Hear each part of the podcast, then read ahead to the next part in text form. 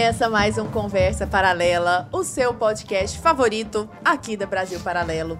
Com grande alegria, mais uma vez, mais uma noite aqui ao lado do meu querido amigo Arthur Morrison. Boa noite, meu Obrigado querido. pelo querido amigo. Sempre, é o mínimo, né, Né? Teve uma vez que eu te chamei de colega, você ficou Nossa, bolado comigo. não, eu fiquei não, eu ainda estou. Eu tô superando aos poucos. E colega, colega, mas é, sou sua amiga, pô. Muito boa noite, é ótimo estar aqui com você, Lara. Ah, agora sim, né?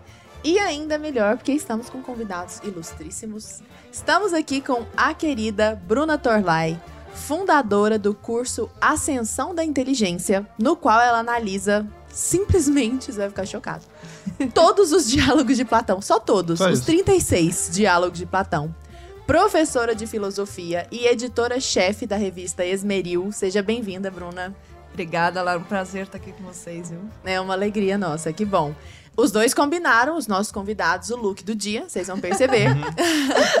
Estamos aqui também com o querido Raul Martins, meu colega de profissão, né? Amigo, mas colega de profissão, porque eu chamo os meus amigos pelo Ah. nome de amigos, Não é tá colega, bom? né? Não é Coleguinha. colega. Entendi. Raul Martins, professor de língua portuguesa também e de literatura, fundador do Clube de Leitura do Raul. Seja bem-vindo, querido. Muito obrigado, é um prazer estar com vocês dois, amigos. Ah, Olha só. gra- Tá Você vendo, tá né? vendo que esse episódio eu já tô já me contorcendo aqui na cadeira, porque eu não posso errar o português, entendeu? Que que é isso? esse episódio Imagina. aqui, se eu cometer algum deslize. Isso não é verdade. Se você Não? com- não cometer deslize nenhum nem ninguém, a gente não tem aluno, entendeu? Exatamente, exatamente, Lara, obrigado. É importante que as pessoas cometam muitos deslizes. Muitos erros. Pessoal, seguinte. mu- muito nós temos ouvido falar ultimamente a respeito do poder da linguagem. Então a gente ouve.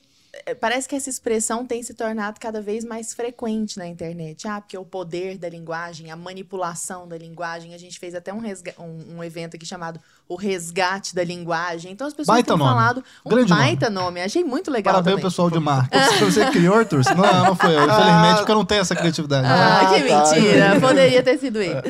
E eu queria saber de vocês dois, começando é, pela Bruna, que, é isso de o poder da linguagem, Bruna? Por que, que se fala tanto a respeito disso hoje? É bom você perguntar para mim, Lara, porque é justamente isso, é um negócio que era fundamental, por exemplo, na Grécia Clássica, né, do próprio Platão.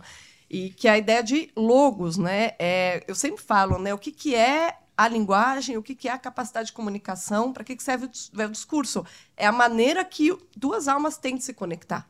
Assim, mas são duas almas mesmo que se conectam, é justamente por meio do discurso. Quando você é incapaz de dominar a linguagem que está disponível na comunidade da qual você participa, você vai ficar preso. Você vai ser incapaz dessa, comunica dessa comunicação, que é justamente um exercício em que a própria transcendência ocorre. Né? É, agora, quando a gente está falando assim de ahn, censura da linguagem, que é o que a gente vive hoje, na verdade, o, o grande, a grande diferença é o seguinte: é, a ideia é que as pessoas tenham cada vez menos capacidade de conexão é, via a consciência individual. Né? A linguagem ela permite isso. Agora, como que você vai ter domínio da linguagem? Não é algo fácil, né? Na própria Grécia, ali o Platão ele brigava com os retóricos, brigava com os sofistas, porque eram pessoas que só ensinavam o poder da linguagem, sem se preocupar com a estrutura lógica, com a verdade associada a esse poder. Então, ter poder por ter poder da linguagem, você pode ser um grande canalha, um grande desgraçado. Grande tirano, né? É, um grande tirano, um grande político canalha que só faz propaganda. Se você tem o poder da linguagem, é um poder perigoso. Por isso que a grande né, ideia ali da filosofia a que nasce naquele momento, o Sócrates já tinha essa preocupação, o Platão é explícito, né, e o Aristóteles é quem vai fundar justamente a lógica, estruturar, né?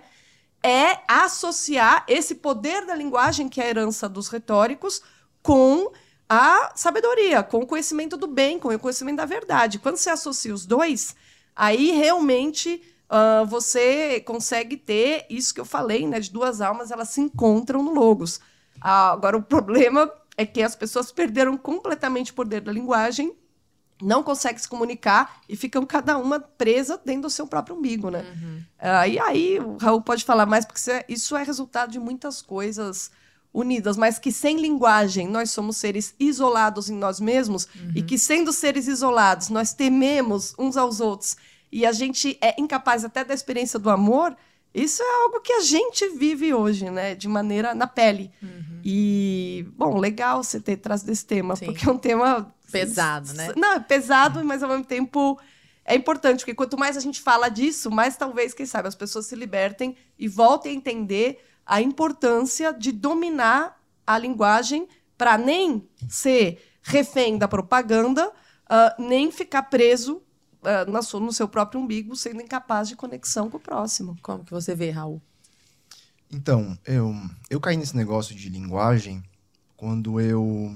Vou ser um pouquinho autobiográfico, mas, mas não é, Sim, por favor. ser. Aliás, é, faz parte do roteiro, inclusive, Tá. falar de vocês. É, porque assim fica mais fácil de entender. Eu tinha uns 18, 19 anos de idade, eu não sou formado em nada, né? Comecei a faculdade, fiquei seis meses de letras, quase. E ainda assim ensina a língua portuguesa como ninguém. Muito. Muito melhor do que muita gente formada em trocentas mil coisas. É Acho porque ele não importante foi pra deixar esse registro. é. Mas é porque ele não foi para a faculdade. Acho importante deixar isso. Isso, que, isso são coisas, frutos que ele colhe de pessoas que comentam ali. Sou sua aluna e nunca tinha aprendido as coisas. Só pra deixar o registro. Não, eu fico muito feliz e de fato tem alguma coisa a ver com, com não, ter, com não ter tido o ensino formal, porque eu fui obrigado a encontrar meios alternativos para explicar as coisas, inclusive para mim mesmo, né? Mas eu comecei porque eu era, eu era jovem, tinha uns 19 anos de idade, estava perdido na vida, né? Assim, eu trabalhava, trabalhei como empacotador, trabalhei como office boy, trabalhei na fábrica da, da Avon, né? E assim, não tinha nada, eu não tinha nem ideia do que fazer da vida. E eu sabia que eu tinha algum tipo de, cara, eu tenho algum tipo de, de é, potencial, só não sei onde, né? E aí, com 19 anos de idade, eu tive uma experiência que foi uma experiência religiosa, tá? E aí eu comecei a querer ler a Bíblia, porque meus pais são cristãos desde sempre. Quer dividir conosco a experiência religiosa ou não? Cara, foi uma experiência bem assim. é, Foi assim, eu estava, na... é, eu estava na igreja, eu sempre fui da igreja, da Assembleia de Deus, pentecostal, meus pais eram pentecostais. Só que assim, eu ia pra igreja, mas né, ia porque era legal, porque tinha amigo lá, porque tinha menina lá, né? Não peguei ninguém, mas era legal, tinha menina. E aí, um belo dia, de manhãzinha, é, ia ter. Eu tocava trompete, né? Muito mal, inclusive. Pessimamente.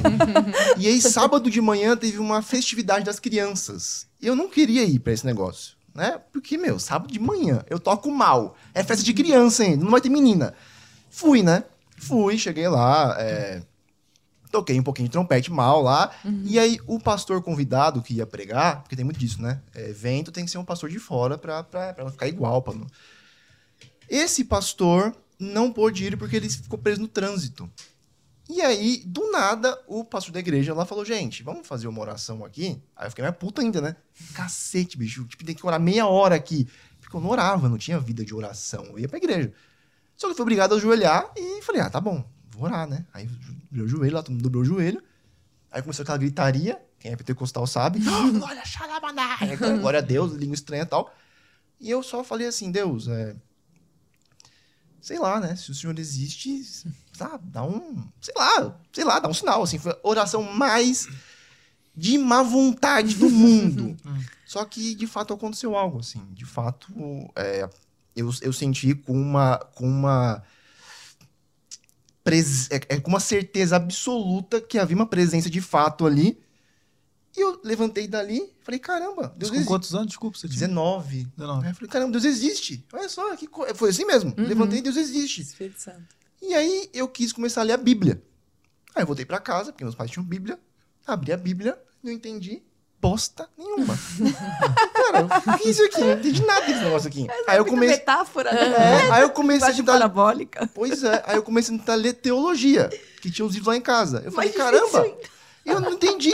Menos ainda dessa porcaria aqui. Aí eu falei, tá bom, então pra ler teologia eu preciso aprender filosofia.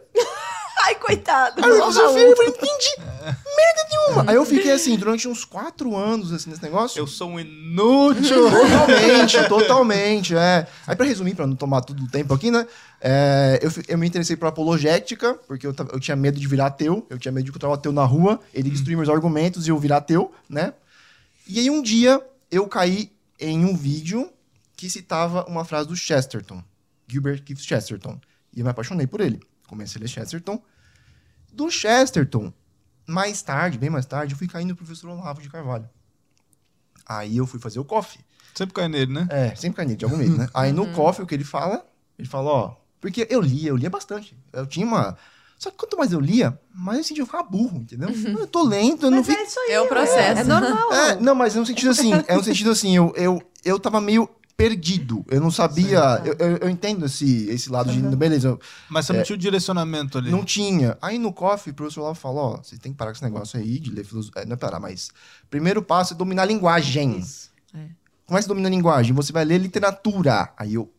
Falei, tá bom, se o mestre mandou, então calei a boca, parei de, parei de ler Platão, inclusive, e fui ler Machado e S. de Queiroz. E Mas fiquei- é melhor pra começar. é, não, sim. Então, Depois eu voltei.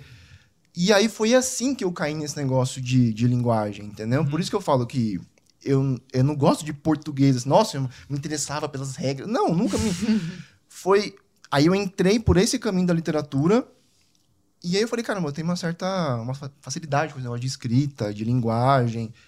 E aí que eu comecei a perceber a diferença que fez na minha vida antes, né? Você falou do, mais do macro, né? De é, discurso, de político, de alma com alma. Mas eu percebi que a diferença principal foi da minha alma com a minha própria alma. Claro. Caceta, eu estou entendendo uma caralhada de... Desculpa, um monte de coisa aqui que... Pode falar, fica à Ah, vontade. Perdão, gente. Que, assim... Eu me senti ordenado, entendeu? Foi essa coisa. Eu comecei a... a, a cara, acessar memórias de, de, de forma mais fácil. Eu comecei a conseguir organizar o que eu falava, não só para os outros, para mim mesmo.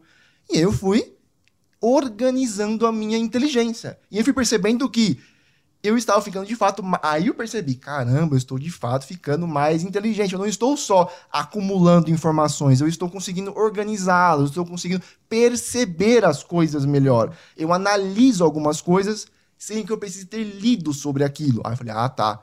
Beleza, isso aqui é inteligência. Linguagem, entendeu? E aí, quando eu caí no Instagram, é, foi basicamente isso que eu fiz, né? Como é que eu me. Como é que eu me. é, Como é que eu fiquei famoso, né? Como é que eu me destaquei no Instagram? Foi com textos, né? Foi com a linguagem, foi com a galera percebendo, nossa, você falou uma coisa que eu sempre quis falar e não conseguia falar. Em palavras ali. Em palavras, né? Em textos. Textos e tretas. Textos e tretas, exatamente.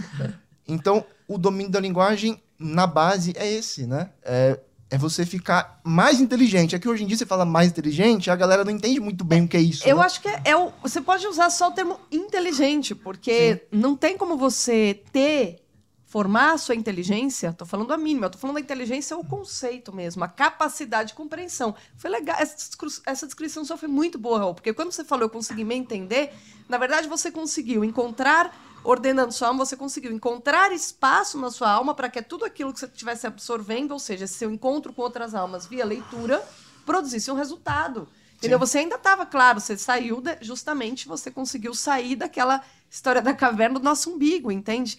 É, e, e a inteligência, ela justamente sem a linguagem não, não existe. né? O logos significa razão e significa palavra. Uhum, Pensamento, palavra. Quando né? você falou, Raul, da- dessa tua experiência, você com 19 anos, tá? E você teve uma experiência ali transcendental.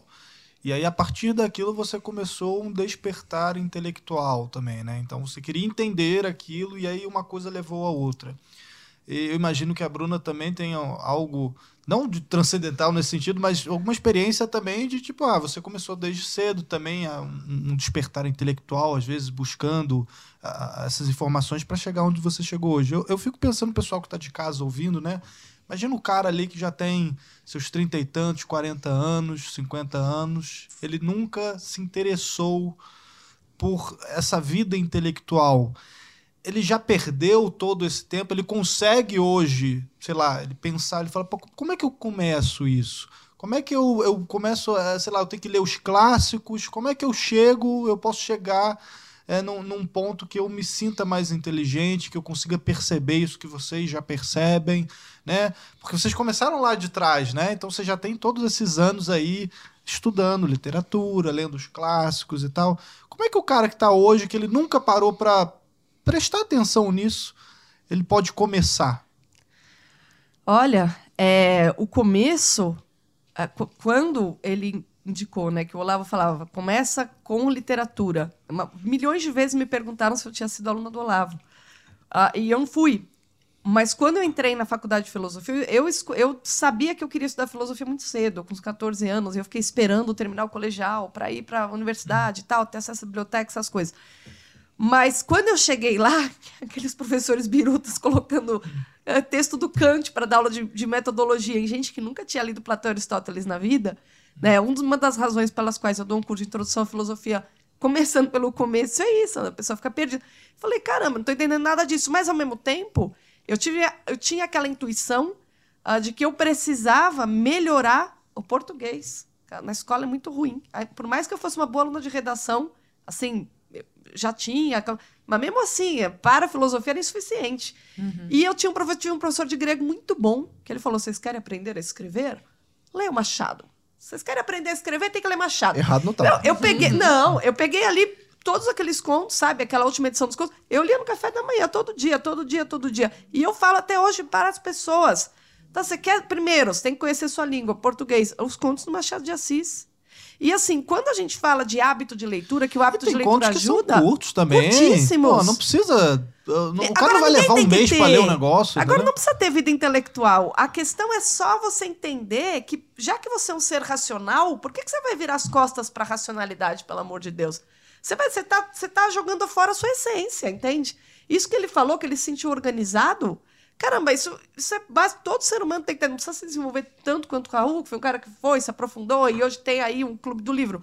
Mas se cada pessoa por si mesmo conseguir fazer isso de uh, se desenvolver minimamente para sentir a inteligência em ação, sentir que é capaz de analisar algo com lógica, ah, caramba, isso é muito bom. Eu uhum. acho que é o desenvolvimento da imaginação que é assistir filme, se perguntasse compreender a história, ler eh, no português contos do Machado de Assis, eu acho que não tem por onde começar. Agora, mesmo as crônicas do Lima Barreto, você pega ali até. A gente tem vários, vários autores que foram muito bons com a língua. Que o Machado de Assis, ele realmente escreve numa língua universal, cara. É de outro tempo e a gente entende. Então, ele tinha um domínio absoluto, né? Por isso que, que é, é um bom começo. Pois é, inclusive é, vocês falando a respeito disso, Raul falando sobre como ele começou, e vocês contornaram a escola, né? É como se vocês tivessem chegado até aqui apesar da escola, né? É. Não, não necessariamente por causa. É, na verdade, eu, eu acho que eu menos, não sei quantos anos o Raul tem. Eu já tô com 40, então eu não sei se eu peguei uma fase tão ruim como é, hoje. Hoje, meu Deus. Titubeou ali, ó. Eu, Ele, vejo ali. Vou as... falar, fala ou não fala? Pensando.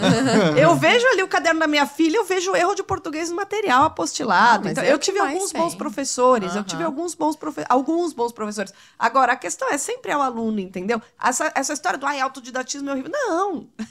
A pessoa que chega em algum lugar na vida é porque, de alguma maneira, ela é autodidata em alguma coisa. Isso uhum. tudo na vida, não é só. Pois é. Raul, como que você vê hoje o ensino da linguagem só, só para contextualizar minha pergunta, eu sou professora de língua portuguesa e uma coisa que me irrita profundamente é que eu sou professora de gramática. Assim me colocam lá no, no, no, no, no horário do dia, né? gramática. Aí tem, gramática. Só Aí isso. tem um outro professor que é de texto. Aí eu te pergunto, o que, que é texto? Gramática aplicada. Gra gramática. Aí tem um outro que é de literatura. O que, que é literatura, se não um texto? E tem um outro que é de redação. O que, que é redação, se não a gramática aplicada? Então, assim, fica segmentado na cabeça dos meninos. E eu queria saber, dentro dessa perspectiva e desdobramentos disso, como que você vê hoje o ensino da língua portuguesa dentro da sala de aula? E acho que a Bruna pode complementar muito isso, essa crítica que você provavelmente vai fazer, falando sobre educação clássica, porque ela fala muito bem sobre isso também. O que, que você acha, Raul? Olha, é, eu não posso reclamar da escola. Assim, Nossa, minha escola foi péssima. Foi mesmo. Só que eu era um aluno pior que a escola, entendeu? Então, assim, eu simplesmente não ligava pra escola. Não, eu cagava. Trabalho. É, eu cagava. Eu repeti duas vezes o segundo ano do ensino médio, porque eu, dormi, é porque eu, eu ficava dormindo em casa e não ia pra escola. Né? Eu trabalhava no mercadinho perto de casa e eu não queria ir pra escola. Pra que ir pra escola? Assim, a escola nunca me causou nada. Nada, entendeu? Então eu não posso falar assim, olha, foi apesar da escola, porque a escola, assim, por mim passou como se fosse. Sei lá, eu não consigo lembrar de uma coisa que eu. Eu me lembro assim, nossa, eu, eu sentei e eu aprendi isso na escola. Parece que eu aprendi assim, sei lá, por osmose, sabe? Mas será que é porque ela não era desinteressante? Pode ser, entendeu? Aí o que acontece? Por isso que eu, eu, não, eu não quero, né, chutar a escola completamente, porque eu não tive nem experiência como professor na escola. E eu imagino como deve ser os alunos hoje em dia. Eu imagino. Uhum. Não, não, deve ser uma coisa muito né, fácil de você ativar. Pegar um adolescente, né? Ainda eu, mais com tecnologia, celular, tá todo é, mundo ali. Exato. O estímulo é muito diferente, né? Sim, estímulos e estímulos muito mais estimulantes, se vocês entendem, do que na minha época, na nossa época, né? Mas eu acho que, de fato, o que eu faço? Eu fiz, eu tento fazer o que o professor Olavo fez ele reuniu em si aqueles conhecimentos e você queria acessar os conhecimentos porque você queria ser como ele. Entendeu? Uhum. Então, assim, você olha o celular do cara e fala, caramba, eu queria ser como ele, eu queria falar como ele, eu queria ter a inteligência dele, eu queria escrever o que ele escreveu, eu queria ter os valores que ele tem, eu queria, eu queria ser ele. Entendeu? Eu acho que todo professor bom, em certa medida, é isso. Ou melhor, ele é essencialmente isso, né? Ele reúne o conteúdo em si e ele aviva aquele conteúdo. Então o aluno quer, tipo assim, o aluno quer ser como a Lara, o aluno quer ser como a Bruna, o aluno quer ser como eu. Corto, eu não sei, né? Ele ainda não é professor. feliz que ninguém quer ser. Sua filha, talvez. É, espero que sim, né? Então, na escola, eu acho que os professores são mal preparados, no geral, são. São porque eu tenho muitos professores que são meus alunos e ficam desesperados. Tipo, ó, professor de português. Eu saí da faculdade e não sei nada da matéria. Aí eu tenho problema da linguística, aquela coisa, né, de, de- Que é um assunto mais, mais Técnico. nichado e técnico. Só que também tem a questão dos alunos serem assim, tem a questão de o sistema educacional ficar com essa mania desgraçada de ficar compartimentalizando tudo.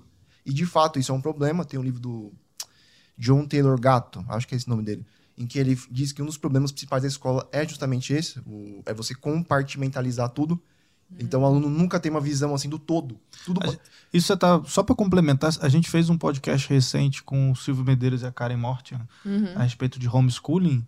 Né? Eles têm cinco filhos em homeschooling e eles falam justamente disso, né? Porque você tá. a- quando a criança tá num- numa escola, né? Ah, o professor tá dando aula ali de história.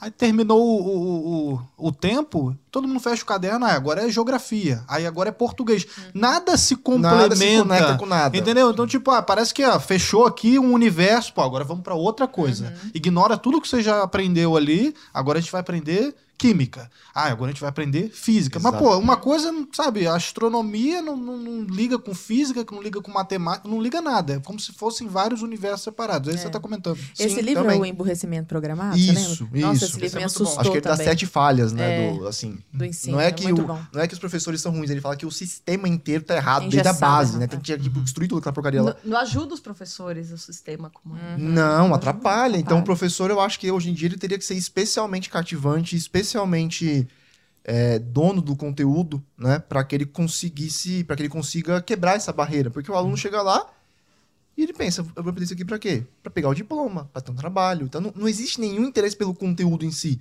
É difícil Não demais, desperta, né? Não desperta. E aí o professor também é desinteressado, o professor também não quer saber de nada.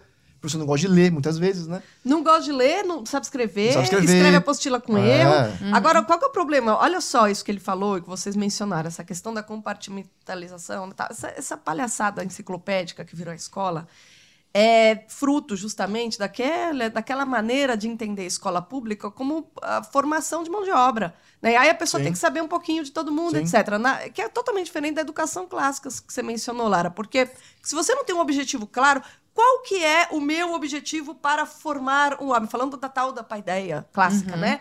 Que realmente inspirou toda a educação clássica durante a Idade Média, ainda no Renascimento, etc. É, é é, formar pessoas livres. O que, que é formar pessoas livres? Para começo de conversa, pessoas capazes de compreensão, análise, expressão. Almas que sabem se conectar com outras almas. Basicamente é isso. Almas que sabem sair de si, olhar a tudo que está acontecendo, se colocar entre parênteses e, e e olhar para o mundo sem lembrar o, o tempo todo de si própria. Né? É, mas para você formar pessoas ah, livres, esse, esse é o objetivo, você tem várias etapas. A pessoa tem que ter uma série de recursos para justamente ser capaz de análise, ser capaz de diferenciar, por exemplo, qual é a essência das coisas, qual é a propriedade. Aí se alguém chega e fala, ah, por exemplo, aquela planta ali, aquela planta é enfeite. Não, não, a planta não é enfeite, a planta é um organismo vivo. Tá? Enfeite é um atributo dela neste cenário especial. Então você tem que saber diferenciar de que maneira que é, o- que ti- quais são os tipos de propriedade, como que elas denotam aquilo que você está descrevendo. Enfim, você tem uma série de conhecimentos que é o que acaba sendo organizado como trivium e quadrivium. Né? O trivium são as artes justamente que conduzem ao domínio da linguagem, e o quadrivium, aquelas ah, artes, aqueles conhecimentos que ah, te preparam para análise da realidade, o conhecimento do real, né? que no caso matemática, música. E, e o trivium é aquilo que vai te permitir expressar, é primeiro compreender ah, aquilo que foi escrito pelos antepassados, ou seja, entrar em contato com a tradição anterior a você e deixar um legado para posterior, te conecta com as pessoas no tempo. Né? Então, e a, só que a educação clássica tinha um fim simples. Não, vamos formar cidadãos livres. Ah, Para a pessoa ser livre o que ela precisa, para a pessoa ter, saber o que é liberdade. Bom, ela precisa disso, disso, disso e disso. E aí os ah, conhecimentos eram integrados justamente porque o objetivo era claro. Qual que é o objetivo da escola de hoje? Qual que é o objetivo? Isso que você Passar no citou. Enem. É o objetivo da Ah, é escola. de- loucura! Ah, É profissionalização, passar no Enem por quê? Fazer a faculdade, para ser empregado de alguém, para bater carteira em algum lugar. Porque com que propósito? Ah, nenhum, me, me, me sustentar, etc. Veja, se sustentar, mas, mas você não precisa fazer esse percurso todo para se sustentar. Você pode ter um emprego, criar alguma coisa, empreender.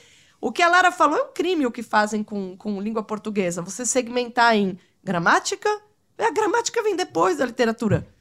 Você se exprime, você tem os poetas, que são aqueles que têm a alcançam a máxima da liberdade, brincam com a língua. É depois que você tem os gramáticos que vão lá e sistematizam. Mas por que, que você tem os gramáticos? É justamente para explicar ah, por que, que aquilo se consolidou e, e se tornou ah, usado por uma comunidade, como a gramática vem depois. Então, então você tem a literatura, a gramática ao lado e a expressão escrita, expressão texto que vem ao mesmo tempo. Então não faz sentido você dividir. Minha filha fala também, ah, hoje é produção de texto, hoje é gramática, hoje é literatura. Eu falo, coitado das crianças. É. Pessoal, vocês estão gostando desse episódio? Então, ó, vocês estão no chat aí. Já comentem. Primeiro comentem onde vocês estão vindo, né? Porque tem gente de todo o Brasil assistindo a gente, né, Lara? Isso. E comenta o que que vocês estão achando do episódio. Não deixa de deixar o seu like, de compartilhar com todo mundo pra gente levar essa mensagem adiante. Eu já vou avisando que o pessoal aqui quer ver treta. O pessoal já entra aqui já querendo saber Uhum. Vai chegar das a treta, você sossega aí que vai tá chegar chegando. lá, entendeu? O Raul já tá aqui, ó, se coçando pra gente começar Treta, a treta, entrar treta. No, no denegrir, no criado mudo, entendeu? Nessas coisas. Calma, relaxa. Sabe Vamos que chegar lá. neto de baiano de Vamos italiano, chegar lá. né? Então tem esse Lá. origem é do Mas por enquanto, deixa o seu like, o seu comentário e compartilha com os amigos aí. A gente, pra gente continuar fazendo esse programa toda terça-feira à noite pra vocês. Isso aí. Ô, ô, Raul, a Bruna estava falando a respeito dessa questão da educação clássica e a ba... Eu adorei isso que você falou, Bruna. Eu tento explicar isso para as pessoas e as pessoas não conseguem introjetar que gramática é sistematização dos fatos da língua. Mas primeiro deve haver Haver. os fatos da língua. então, primeiro existe a coisa, depois você É sistematiza, tipo né? Como- digerir o que não tá lá, né? Exato, eu vou digerir o alimento. O que, que tem que ter primeiro ali? Alimento. O alimento, né? É, mas. Peraí, onde eu caí esse? Ah, tá. Mas isso significa sistematização dos fatos da língua? Essa sistematização é feita em cima dos clássicos, é feita em Sim. cima dos bons livros. Sim. O Raul faz um negócio que eu amo quando ele faz, eu adoro. Ele compara literatura ruim com literatura boa. E eu queria que você comentasse pra nós, Raul, já que a gente vai falar de treta, o seguinte: por que raios, se é muito mais fácil, mais gostosinho de ler, vende muito mais? Sei lá, é Crepúsculo. Por que, que Crepúsculo é pior que Dom Casmurro? Eu acho que não é, então. Ih, vai comprar uma treta com todas as jovenzinhas Meu Deus. da internet. Booktubers vão fazer um protesto aí com tochas. da Fala, paralela, que daqui a meia hora. Ah. O que acontece foi o seguinte: certo dia eu tive uma conversa com a minha amiga Mari Brito, que já passou por aqui algumas vezes, né? Uhum. E. Não, minto, não foi uma conversa. Foi um story que eu postei em que eu falei que não. Você só lê não adianta. Se você lê porcaria, é melhor que você nem leia, na verdade, em alguns casos, né? E Isso chocou algumas pessoas, né? E a Mari depois me chamou, a gente conversou, ela falou: caramba, Raul, é, eu não tinha pensado nisso, né? Que nem toda leitura é válida, como dizem, né? Toda leitura é válida. Toda leitura. E aí, a própria Mari depois fez uma postagem que, que foi polêmica. Que ela postou, ela botou uma legenda tipo: Não adianta nada você ler se você só lê coisa que não presta. E aí, a galerinha que, né, que diz que gosto não se discute, que toda leitura, é, toda leitura é válida, que o que importa é ler. Essa galerinha ficou, assim, possessa de ódio pela Mari e foi nos comentários lá e começou a... Entendeu? É melhor ler 50 tons do que não ler nada. É eu isso. lembro Você disso. lembra, foi, então? foi babado. Aí eu falei, caramba, né? Deu uma polêmica aqui. Aí eu, eu tive uma ideia bem idiota, que na minha cabeça era idiota, né? Falei, caramba, beleza, eu já vi, eu já falei isso, a Mari falou, muita gente já falou. Só que eu acho que ninguém chegou e mostrou, entendeu? Tá bom, vamos mostrar, vamos provar então. Aí eu falei, caramba, eu tinha acabado de ler Dom Casmurro, né? Com aquela famosa cena do beijo entre Bento e Capitu, que é uma das cenas de beijo mais é, maravilhosas da literatura mundial, inclusive. Falei, cara, eu vou, eu vou pegar uma cena parecida com Crepúsculo, né? Tipo assim, E uma comparar. cena. E comparar. Aí eu peguei o primeiro beijo do Edward da, com a Bella, peguei é, os, né, as duas páginas, postei nos stories e falei, ó, pessoal, tá vendo isso aqui? Eu vou analisar isso aqui então. Aí analisei, ó. Palavra, palavra clichê, entendeu? Ela só usou as mesmas imagens bobas que você, todo, todo mundo, assim, você vai, escrever um livro, um adolescente, você vai escrever exatamente o que ela escreveu. Esse negócio clichê, superficial, bobo, besta, entendeu? Aí ele encostou em mim. Preguiço- eu fiquei toda arrepiada. preguiçoso, ai, meus lábios carnudos, essas coisas bem, sabe, bem brega, assim, tipo, ai, meus, ai, tocou em mim, eu estremeci, sabe essas coisas assim, bem, ai, caceta. E eu peguei o parágrafo do Dom Casmurro em que Bento beija Capitu pela primeira vez, e é o famoso parágrafo em que Machado descreve os olhos de ressaca de Capitu. E quando eu li, né, essa era a terceira vez que eu tinha lido, na primeira vez que eu li, eu achei que o olho de ressaca era óleo de bêbada. Uhum. Que ela tinha enchido a cara no dia seguinte, no dia anterior, e tava bêbada. Que, aí eu, aí eu, mais velho já, mais maduro, leitor melhor, falei, mano, isso aqui, ressaca, na verdade, é ressaca do mar, né? Sim. Entendeu? É quando, é, é- é quando o mar, ele meio que acontece um- um- um- uma tempestade no meio do mar e uma reverberação muito longínqua vai acontecer na praia. Então a, a água meio que invade a praia, né? Invade lá e depois puxa algumas coisas pra dentro da água. Puxa tudo. Puxa tudo, né? Velhinhos, crianças, É, cadeiras. cadeira, tudo. aham, Barraquinhas. Então, Machado, naquele, naquele parágrafo do beijo com o Capitu, ele faz uma analogia absolutamente perfeita entre a Capitu ser como o mar. Porque toda a história do livro é que, gente, deixa eu ca- acabar essa polêmica aqui. Você não tem como saber se foi chifrado o Bento ou não. E- essa é a coisa do livro, você não sabe. Entendeu? Não tem como você saber. Entendeu? E não é só sobre isso, a porra do livro. Não entendeu? é, Tipo, todo é, mundo fica... O livro é em exatamente. primeira pessoa, não tem nada menos confiável que o não narrador tem em como primeira você saber. pessoa. Ela pode ter chifrado, pode não ter chifrado, você não sabe, Sim. entendeu? Só que o símbolo da Capitu no livro é o mar. E Machado, ele, ele, ele, ele, enfatiza isso por vários caminhos, né? Ele compara ela com Vênus. Vênus foi uma deusa que nasceu do mar, na espuma do mar, né? O mar é um troço imprevisível, Instável. instável, Envolvente. envolvente, Traiçoeiro. profundo. então nós lemos no, no mês passado, nós lemos Os Trabalhadores do Mar, do Victor Hugo, no meu clube. E tem uma cena em que o Victor Hugo diz que você, contem, você encarar o mar é algo perigoso. É como encarar uma mulher. Então sempre teve essa, né? Então Machado coloca em um parágrafo e assim Bento, ele tem meio que medo de Capitu. Você percebe que ele fica meio desestabilizado perto dela. Ele, você percebe isso no livro, que ele meio que assim, ele não sabia muito bem o que fazer com ela. E aí essa comparação entre o mar é isso. Bento fica com medo de os olhos dela serem como a ressaca do mar, que envolvê-lo, puxá-lo para dentro de si e, sei lá, fazer com que ele se perdesse. Então você pensa em sereia, você pensa em um monte de coisa. Então, em seis, sete linhas, você tem mitologia, você tem psicologia, você tem um trilhão de metáforas. É isso. Que a outra não conseguiu escrever em duas páginas. Exatamente. Eu falei, caramba, gente, ó, em um parágrafo você tem mais informações e a coisa é mais impactante do que cinco livros da outra mulher, entendeu? Essa é a diferença. Aí a galera ficou, bu. Aham. Meu Deus, agora eu entendi a diferença. De é boa e verdade." má literatura. Isso. É porque eu, eu tentava explicar antes, entendeu? Abs- é de modo abstrato. Mas não adianta. Não dá. Eu falei, que- cara, vai se ferrar. mostrar, Eu né? vou mostrar, entendeu? Então foi isso Exato. que aconteceu. Uma, uma coisa que me deixa é, envolvida demais nessa passagem é que ele fala assim: que ele tentou de toda forma escapar da ressaca. Ele se agarra aos cabelos, ca- ele se agarra a orelha, como se fosse assim, alguém que tá na praia e a água tá te levando e você tem que se agarrar, tipo, numa cadeira, num, guarda-sol, Exato. entendeu? Essa é a ideia do negócio. É muito Cara, mas fantástico. agora isso me suscitou uma pergunta, assim, Pergunte. que, bom, pode ser meio polêmico também, mas é porque eu fico pensando no jovenzinho lá na- no colégio, tá? E eu acho que todo mundo já passou por essa experiência, porque os professores, né, eles tentam também colocar uma certa literatura né, clássica ali, tipo, eles dão um Lucas Moore pra você ler Sim, quando você é eu li jovem na escola. né? Tipo, ó, o, o, o próprio é, o, o Triste Fim de Policarpo Quaresma e tal. Só que eu achava muito chato, cara, isso na escola. E assim, não, não sou só eu, assim, eu não tô Claro, sozinho claro. nessa, assim. E aí eu fico pensando, porra, será que é uma coisa de o professor ele não soube passar aquilo direito? Ou será que era um problema dos jovens ali, ou um problema meu, pessoal? Porque assim, eu fui ler isso aí depois de burro velho, depois que, tipo, ah, eu, cara, eu preciso ler esse negócio, porque, porra, não é possível que eu nunca li Machado ali, que eu nunca li. Mas você gostou quando você leu. Sim. Mas é porque você estava porque- preparado. É, Você mas, mas aí não entra preparo. aquele lance do tipo, tá. Por, por exemplo, eu lembro de uma, de uma série que era sobre os caras, que era do Manuel Bandeira, se não me engano. Que aí tinha um grupo lá, era os caras. Era tipo.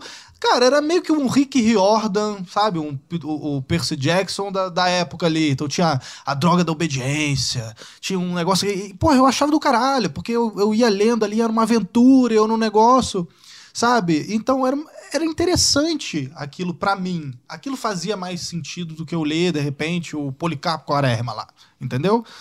Só que depois eu, eu entendi essa importância de ler esses clássicos. Então, eu queria só entender, por exemplo, é, é, é errado, então, porque a gente tá entrando nesse, nesse lance de, ah, vamos ler literatura boa, literatura... Mas até que ponto eu, eu não tô, sei lá, não colocando algo que às vezes o jovem, pô, naquele momento ele quer ler aquilo ali. Ah, eu quero começar uma vida de leitura. Eu não tenho esse contato com a leitura. Então, será que se eu ler algo Os que não seja tão. Pô, Primeira eu ler algo- leitura. eu ler algo assim que seja mais palatável para a minha idade, para o meu momento, não é melhor para eu já começar a ler e depois eu enveredar para um clássico, mais fácil, alguma coisa. pelo mais fácil. Como é que então- funciona isso? Porque pareceu uma contradição pra mim aqui. De, de como, por exemplo, eu, eu me enxerguei lá, lá na época, eu não conseguiria, de repente, começar a ir por um Dom Carmum, uma coisa, porque eu achava chato. Simplesmente, muita gente acha chato, Claro. vai, vai na internet, pega o resumão e faz a, a prova, por exemplo. Claro. Mas será que. a- se- Eu, eu me pergunto isso. Será que as pessoas se deram a chance de ler? Porque eu me lembro que no primeiro colegial, eu Hum. tinha 15 anos de idade, a gente teve que ler O Alto da Barca do Inferno, do Gil Vicente. Eu não entendia nada do Renascimento. O Romeu e Julieta a gente leu também, Uhum. no primeiro colegial. Eu gostei dos livros. É claro que o aproveitamento não é o mesmo, entendeu? Mas quando você dá uma chance pro livro e você se deixa envolver ah, e você mesmo quebra, fala, não, eu vou prestar atenção nisso que eu tô lendo ah, e eu vou tentar compreender, eu acho que não tem muita questão da idade. Mas o que, o que você está falando? Mas você já era uma ávida leitora, assim? não, mas eu vou desde- te dar um exemplo. A primeira coisa que eu comecei a ler lá, com 12 anos, a Agatha Christie, que é uma porcaria. Se você pegar a Agatha Christie em inglês, é porcaria, horrível. Li um monte também. Meu irmão é professor de inglês, ele falou: você sabia que ela era uma péssima escritora? Eu, Olha Nossa, só. eu adorava. Eu li todos que eu pude, entendeu? Aí depois eu li o Huxley também, 1984, admirável muito novo, essas coisas que a gente gosta de ler na adolescência, vai lendo. Nem sei se entendi direito na época, mas a gente vai lendo, porque é ficção científica. Sim, ficção sim. científica seduz, como você falou, tal. Sim. E aí, quando você vai chegando nos clássicos, se você dá uma chance para eles, ah, você vai. Você consegue achar interessante, entendeu? Mas eu não acho que faça sentido. Por exemplo, eu compro mangá para minha filha. Ela tem 11 anos, ela adora mangá, a gente vai na aula de mangá. Pô, eu, eu acho legal pra caramba ler mangá. São histórias que são assim, meio. ahn, talvez não sejam boa literatura, Bizarras, é, assim, como- é aquelas meio estranho, emoção exacerbada, mas tem uma certa profundidade que, para a maturidade emocional dela, eu sei que é interessante e que vai sim preparando ela para ser uma boa leitora. Agora, não é o fato de você começar com porcaria que garante que você um dia vai ser um bom leitor. Sim, sim, exato. Entendeu? Porque a pessoa pode ser um leitor de porcaria a vida inteira. Eu acho que é isso que o Raul quer dizer. Em algum momento, não importa qual seja, eu acho que o mais importante é que em algum momento você perceba que tem uma diferença entre as porcarias que você leu em algum momento da sua vida. Ah, não, ó, isso aqui é diferente, isso aqui é bom. E aí você começa a, se, a dar uma chance para coisas mais Não, difíceis. isso eu tô completamente de Mas não acordo. Eu tô, eu eu tô acho que per- importa perguntando bem momento. nesse início, né? Porque, por exemplo, você falou de mangá. Eu nunca fui de mangá, de quadrinho, nem não. nada. É. Mas eu lia, sei lá, muito Turma da Mônica. Pô, Eu aprendi também, a ler com Turma eu da também, Mônica, cara, criança. Criou três. gerações Oh. ali, sabe? Oh, Então, pô, e, e é uma...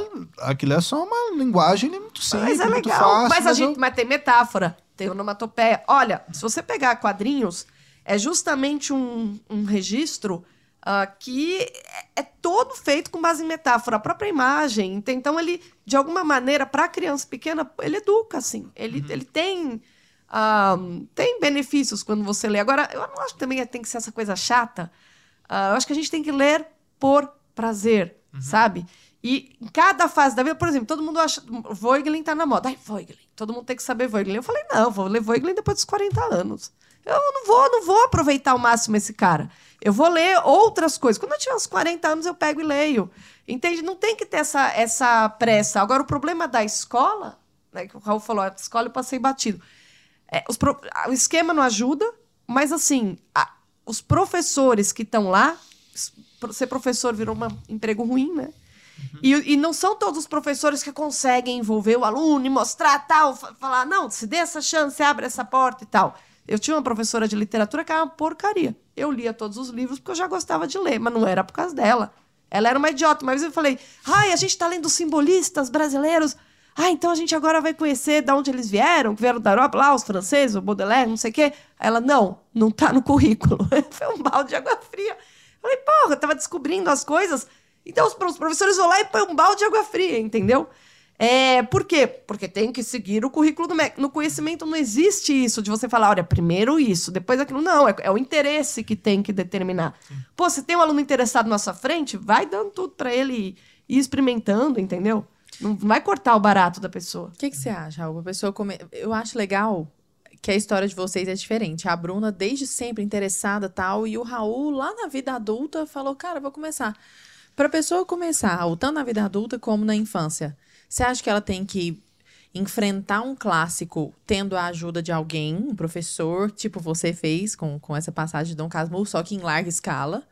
Ou ela começa pelo, por aquilo de que ela gosta, depois ela faz a transição, ou também não existe uma, uma receita? O que, que você acha?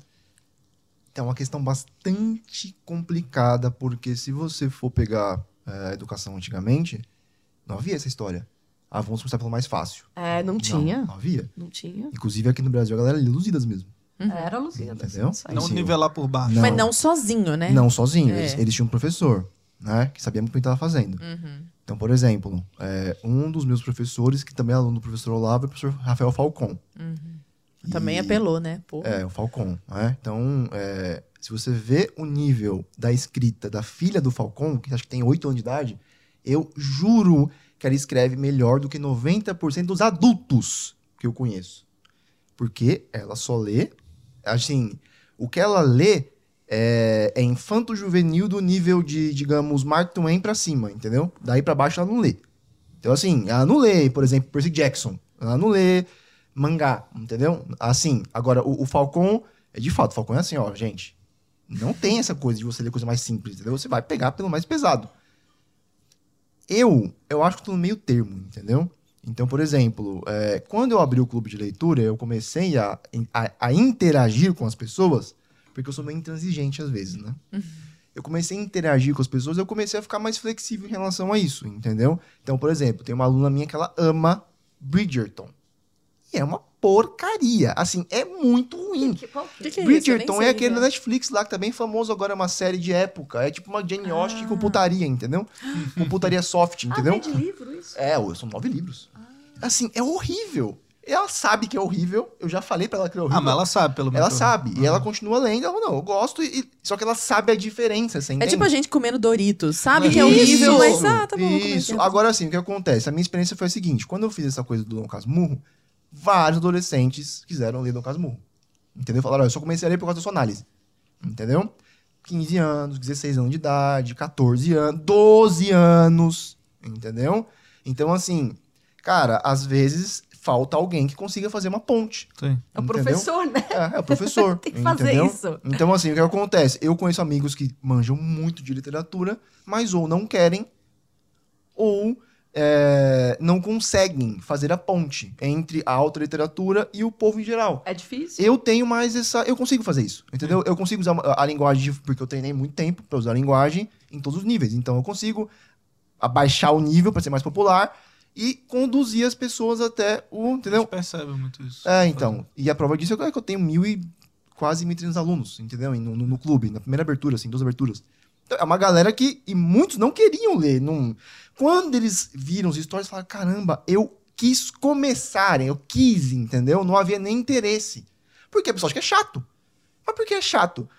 Às vezes é chato, entendeu? Eu vou, não vou mentir pra vocês, às vezes é Você chato. pegar Às vezes... os Lusíadas ali, seco, com É. 10, 12 anos Sem de idade. contextualização histórica, amor eu acho que é o maior Ah, problema de ler uma obra tão. Então, por exemplo, tem outra professora que faz. Eu tô falando nomes porque eles são muito bons mesmo, tem que ser conhecidos. Amanda Stella. É uma aluna do Falcon e ela tem um curso sobre os Lusíadas. É pra ela criança, entendeu? Novinha. Só que, gente, os Lusíadas, você tem toda a mitologia romana e grega. Isso não é chato, você entender? Nem pra criança. Só que assim, é como você apresenta, você domina o assunto? Gente, professor, em geral, não domina o assunto. E professor de literatura é professor que saiu da faculdade. A faculdade vai te ensinar um monte de coisas. é Estruturalismo, Só desconstrucionismo. bobagem. Essas, é- é- essas teorias, essas análises que podem até ser úteis às vezes.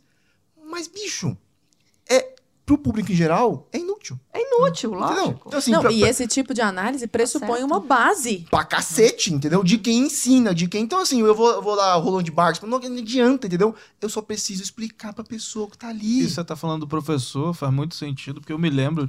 É, é claro, o professor faz a matéria muitas das vezes, né? Você olha, pô. Eu, eu lembro de três. prof- Normalmente na escola é assim: você lembra de três professores muito bons e três muito ruins. Assim, o resto, foda-se, né? Mas o, tinha um, cara, que eu tive. Esse foi de cursinho, inclusive. Que era um professor de matemática. E, cara, eu, eu nunca fui. Eu sempre fui mais do, do português, assim, né? Das humanas e tal. Mas esse professor de matemática que ele me pegou era muito bom. E Henrique, o nome dele. E aí, cara, é, eu fui desenvolvendo um gosto ali pela matemática e tal. E aí tinha um livro que ele comentava. Ele falou, pô, esse livro. Eu, eu lembro que eu perguntava, pô, professor, entender um pouco mais sobre tal, tal coisa e tal. Tem alguma literatura legal que eu possa ler e tal. Aí ele me indicou um livro que, assim, era meio bobinho, assim, era uma historinha, mas, cara, tinha a ver ali com o assunto, era interessante, que era O Homem que Calculava, do Malbatar. Assim. Que, tipo, eu achei do cacete na época ali. Pô, pra mim me serviu. Foi uma, uma literatura gostosa, porque eu não lia nada sobre matemática, eu não me interessava muito sobre o assunto. E foi um pouco disso que você tava falando. Pô, você, tinha jovens que desenvolveram o gosto pela leitura, ou quereram, desenvolveram assim, cara, eu, eu preciso ler sobre isso porque eu vi o Raul fazendo uma análise daquela parada. Então, tipo, eu tive uma aula com o cara, eu falei, cara, putz, do cacete. É. Eu quero pegar e ler esse livro aí Sim. pra ver o que, que tem ali a dizer. E era muito interessante, pô, Não, aprendi, é. eu gostei mais, Então, porque inclusive. Malbatarran é um bom livro, você tá entendendo? Eu não tô dizendo que, assim, que só o livro, os, os únicos livros bons são livros, assim, clássicos. Não, galera. E outra, tem livros clássicos que são mais fáceis de você acessar. Se você lê Jane Austen, por exemplo, você nem sente que você leu. Isso. E é, Fácil. assim, é, é, é o ápice da literatura, aquela porra, entendeu? Assim, é, é, é, é Ella Shakespeare ali, entendeu? É muito alto o negócio. Só que é muito fácil de ler. Outros autores não, são mais difíceis, entendeu? Então, assim, tem níveis intermediários entre livros bons. Tem livro bom que é fácil de ler. Livro moderno, que é mais, por exemplo, Mila Kundera, né? O famoso A Insustentável Defesa do Ser, que a Lara Nesseruca adora. É um livro fácil de ler. A- a- Tem a- filme, inclusive. isso, a linguagem não é difícil, entendeu? Você lê muito facilmente, mesmo seja um livro com vibe filosófica, um livro interessante, entendeu? Há livros que são mais difíceis mesmo. Então, Brás Cubas a gente leu, eu falei, cara, Brás Cubas tá bem abaixo do Dom Casmurro, eu achei, entendeu? É um livro meio arrastado mesmo, entendeu? É um livro assim... Então, assim, porra, é Machado, mas não é o melhor do Você Machado. achou? Eu achei. Nossa, eu adoro Cara, eu acho, eu prefiro Memórias Póstumas a Dom Casmurro. Olha Não. que loucura. Os dois são alunos, ótimos ah, mesmo. Assim, 95% das pessoas colocaram Brás Cubas como o pior livro do, do, do, do O ano. que? tá? É que é Mas é muito na influência filosófico. sua Não. também? Não, Da sua opinião? Cara, pode Vou me ser. abster aqui. Pode ser, discussão. talvez. Nossa, eu vocês se amei matando. Memórias Nossa, eu li umas, umas Não, 15 não, na verdade, pô, livro. a gente tá discutindo qual que é mais excelente, espetacular, né? É, então. É, é, pode ser uma opinião minha isso, né? Mas assim, é, existem gradações entre bons escritores. O Conan Doyle, Sherlock Holmes. Ah, não é grande. ele- Mas, porra, é, é boa literatura. Bem escrito, né? Bem escrito, porque o próprio Conan Doyle não gostava muito do Sherlock. Ele ficou com raiva do Sherlock no final da vida. Ele falou, caramba, eu quero partir pra coisas mais elevadas. Entendeu? Então, se ele sabia que ele tá fazendo algo que era mais popular, mas não era algo ruim. Não dá pra você pegar Sherlock Holmes e comparar com Bridgerton, que é uma porcaria, entendeu? com Crepúsculo, que é uma porcaria. Não é uma coisa assim, não, é intermediário. Não, é só ruim mesmo, entendeu? Não é intermediário, é ruim. Aí você pode começar por algo mais fácil, que é bom, ou você pode. E eu, e qual é o problema? Eu acho que E por que, que você acha que faz sucesso, assim? Bridgeton, 50 Tons de Cinza, por essa pegada... Tem a ver com o lance erótico ali? ou- Não, cara, por incrível que pareça, não. Eu li alguns livros sobre best-sellers e a galera, é, muita gente que quer escrever best-seller, que quer, né? Porque muita gente quer escrever pra virar best-seller. Então tem uma formulazinha, né? E muitos acham que é erotismo, e não é erotismo, na verdade. Então Bridgerton tem umas partes eróticas, mas é bem soft, assim, entendeu? É, tipo assim, três ao longo de um livro de 400 páginas. O que Caramba. mais pega é que, por exemplo, no Bridgerton, tem aquela coisa da mulher. é, é, a, a mulher prender o garanhão, entendeu? Nossa, tipo assim, essa é a fórmula de é a- todos sim. os livros toscos. não é assim também? Não, não Ou- toscos. Todos os de banca. É, Basicamente, exato. basicamente, Sabrina isso. e Sabrina. Sabrina, exato. Júlia. É isso. todos, que são todos cópias da Jane Austen, especialmente da Jane Austen. Cópias Cópias toscas. É. Cópias horríveis. É. Exatamente do Orgulho e Preconceito, que é o Senhor Darcy lá, mas assim, o que pega é, primeiro, tem que ter esse, é- essa montanha russa de fatos, bons e ruins, bons e ruins, bons e ruins, bons. Então tem que ter uma coisa muito chocante, tipo assim, um cachorro correndo, eles correndo atrás de um cachorro. Aí a mulher cai, aí a, aí a mulher cai na, na, na água com o cachorro por cima dela, aí eles. Eles têm uma cena de amor, assim, meu Deus do céu, é amor. Ai, eles, eles acessam o transcendental com amor. Aí no dia seguinte tem uma, tem uma, uma, Uma briga. uma bad, aí vai, aí sobe, aí vai. Então, eles descobriram É que os, os best-sellers que mais vendem, tipo Dan Brown, por exemplo, eles têm essa, esse ritmo frenético de ação. Coisas fantásticas, boas, mas. Caramba, boas, aquilo mas, faz muito boas, sentido. mas. Você lembra onde você leu isso? Isso no- faz muito sentido. Foi, foi no livro chamado Bestseller Code. Que máximo, Raul. Que É. legal. É porque deve acessar algumas emoções no leitor. Você ali, fica meio "Ai, meu viciado Deus, no isso aqui, negócio, ah, né? pô, aqui tá um Ex- momento ruim, vamos ver o que vai acontecer. e Exatamente. E os leitores, inclusive, descrevem esses livros, isso é interessante. Eles descrevem os livros, quando eles descrevem o que eles sentiram, é sempre físico. Ah, eu suei. Ai, eu. Meu coração bateu rápido. Então, nunca é, ai, eu aprendi. Ah, eu acessei algum tipo de informação nova. Não é sempre físico. Então, é algo muito primal. Superficial ali, né? entendeu? É, não é superficial, é algo primal. Entendeu? É Assim, sabe, bate tambor? É, o- é o funk da literatura, isso, né? é basicamente isso. Você Perfeito. acessa a parte mais Excelente corpórea. metáfora. entendeu? É isso mesmo. Eis a importância de saber usar uma boa metáfora, inclusive. É. Bru- Bruninha, é... então dentro desse contexto todo que a gente está falando aqui agora, você acha, você falou um pouco sobre é, educação clássica, se você puder conversar tanto com os professores como com os pais, porque muitos pais fazem after schooling, né? Às vezes o menino está na escola, mas os pais complementam um pouco a educação ali. Você acha que é possível trazer esse pensamento da educação clássica e essa aplicação na prática? Eu queria que você trouxesse alguns exemplos, porque você tem filho, né? É, mas eu, eu acho difícil, né? Eu acho difícil, porque o contexto, a escola, o tipo de atividade que se faz ah, é muito ruim. Não, Bruno, traz uma esperança pra gente. Não, é muito ruim. Eu vejo as apostilas, eu falo pra minha filha, eu falo, não, vai, tira as notas boas pra não perder tempo na recuperação, já que a escola é obrigatória e ela gosta de ir por causa dos amigos. É muito mais por causa da, da diversão, entende? Tá com as amigas e tal, e tem o recreio. Ah, e eu falei, ah, se concentra nas coisas que você gosta. Ela desenha muito bem, né? E aí eu pego e compro todo tipo de material de desenho e ela desenha. Ela sabe já perspectiva, tal. A grande habilidade, ela tem habilidades no, campo das artes visuais. Então eu falo, ah, a escola é. Se, se tivesse no Brasil, qual é o problema do Brasil? A gente teve só reforma ruim. Então as, os talentos, eles vão para baixo do tapete. Ninguém está interessado no talento individual das pessoas e estimular os vários tipos de talentos. Tá, tá assist... Qual que é o interesse? É fazer um quadro geral e encaixar todo mundo nesse quadro geral. Todo mundo sai medíocre igual. Todo mundo sai uma porcaria. E os talentos das pessoas, elas às vezes nem descobrem ah, qual é. Né? Ele estava falando aqui qual a função que o professor pode apresentar, tal, porque justamente se, se algo é muito difícil, mas o, o professor motiva, que foi o exemplo que você deu também com o Malvatahan, Malvatahan, qual que é a função do professor? É motivar. A função do professor é motivar, mas para que o professor motive, ele tem também que observar o aluno e ver que ali está um ser humano que tem uma certa, talvez tem certas inclinações, né?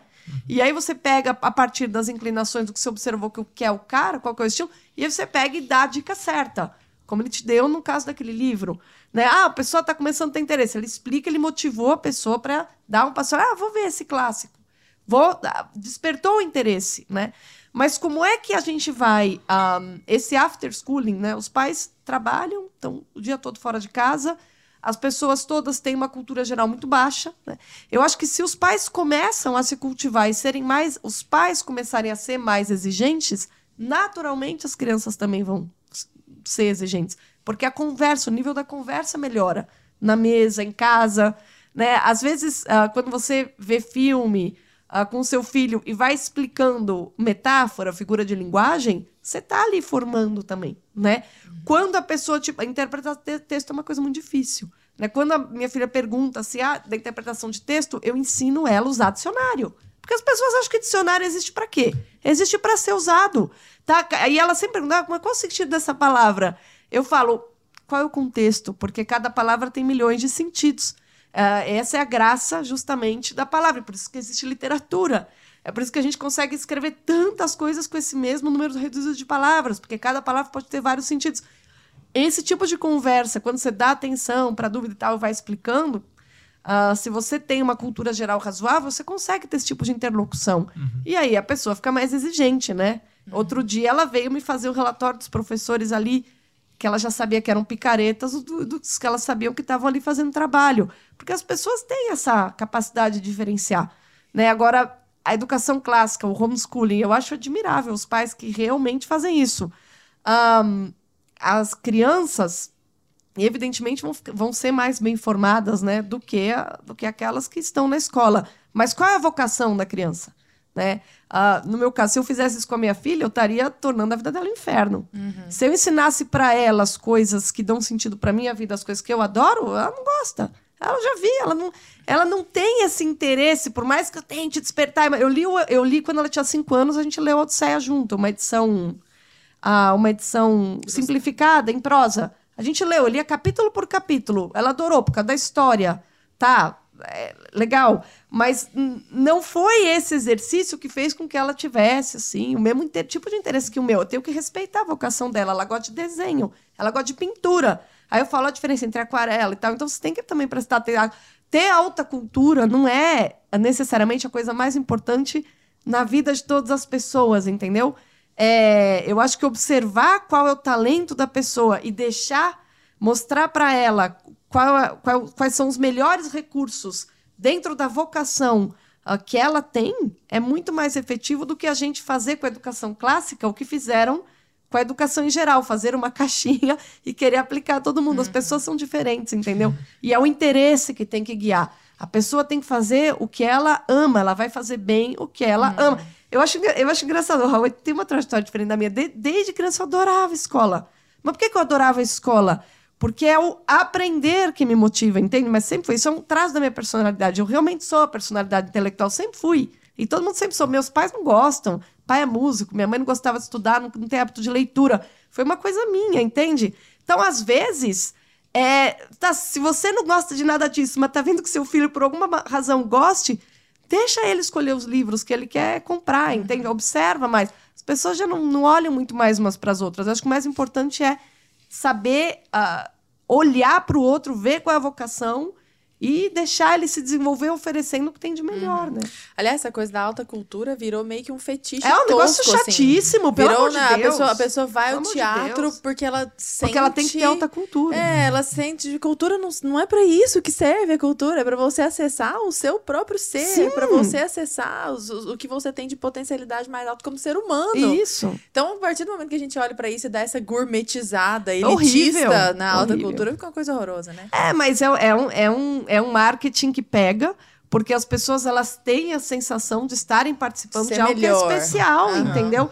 É a mesma coisa de você comprar uma grife cara nesse, se for Exato. feito nesse sentido. Ai, vou comprar. Ah, Meu filho, se você pegar, comprar as roupas, peças mais caras e combinar tudo errado, você vai parecer um caipira, não adianta nada. Então, se você pegar, ouvir, souber quem foi esse músico, quem é esse autor, mas não entendeu nada daquilo, não serve pra nada. Você tem que ver concerto se você gosta de música, que também é algo que precisa ser aprendido, porque é Sim. difícil ouvir música. Uhum. Tem, tem que ter a ajuda de alguém. Bora pra treta? Eu quero ir pra treta. entendeu? Eu ia Ah, com aproveitar. cara de treta. Não, vai, começa, começa a Não, treta. pode, eu ia o quê? Pode chamar. Não, é porque eu ia, eu ia fazer uma última pergunta antes de entrar na Faça, treta. faça, que eu acho por que tem a favor, ver com essa claro. questão da vida intelectual. e aí você já começa a treta, pode ser? É, Porque Primeiras damas, eu não vou, vou até me abster, entendeu? Diga. É, a minha dúvida é o seguinte, né? É com relação a essa questão da vida intelectual mesmo, né? Eu assisti recentemente uma palestra do Lucas Ferrugem, inclusive, Lucas, se estiver assistindo a gente aí, né, um abraço para você. É, dele comentando, né, como é que foi a busca pela vida intelectual dele e tal, o quanto que o avô dele também influenciou nisso, as perguntas que ele tinha e tal. E ele falou um pouco da rotina dele, né? Então, tipo, ah, ele vem aqui para Brasil Paralelo e tal, aí chega em casa, né, pô, já trabalhou o dia todo aqui, Aí chega em casa, aí pô, come, toma um banho e tal, ele descansa um pouco, mas ele bota, sei lá, um despertador para meia-noite acordar, ele dorme um pouquinho, umas horinhas ali, e aí depois vai de, sei lá, de meia-noite até cinco da manhã lendo, sabe? Aí depois no dia seguinte, aí dorme mais um pouquinho, aí já chega aqui, já trabalha. Aí eu fiquei olhando aquilo, eu falei, pô, isso não é pra mim. Meu irmão, sou um bosta. Entendeu? Eu olho pro negócio e falo, cara, isso, a, a busca Ele pela gosta. vida intelectual não é pra todo mundo. Não. na minha cabeça. não. Claro. Aí eu fiquei. Isso é uma dúvida que me surgiu. Eu queria até perguntar pra vocês como é que é a rotina de leitura de vocês e se tem alguma dica também. Pô, o cara quer ler, assim. Eu vejo, por exemplo, sei lá, pega um Instagram ali do Bruno Perini, no final do ano ele bota aquela pilha de livro lá. Aí todos os livros que eu li durante o ano, aqui tem uns 15, 20 livros lá. Falei, pô, eu nunca cheguei a ler esse quantidade de livros por ano. O que que falta? Ah, eu preciso sentar a bunda na minha cadeira e ler, sei lá, nem que seja 100 páginas por dia, meia hora por dia. Eu vou crescendo ali, ó, eu leio 10 minutos, depois do outro dia eu leio 15. Como é que funciona isso? Como é que é melhor para o cara que não é um ávido leitor, ele começar a ter mais conteúdo ali, que ter, ter mais contato com essa leitura? Tá. Então, é, hoje E eu... vocês, vocês têm filhos também, Claro, né? Então, sim. evidentemente, já entra também isso dentro do, do círculo ali, do, do bolo, né? É, então, hoje em dia eu também é, eu, eu aprendi que, que a educação é bastante mais pessoal do que eu gostaria de, né, é, do que eu gostaria de é, admitir há um tempo atrás. Eu, tá? Então, até os 20 anos de idade, não lia quase nada, certo? É, minha história foi bem específica, né? Então, assim, eu não fui um aluno desde sempre. Você tem quantos anos, Saúde? 33. Ah, eu era um, é.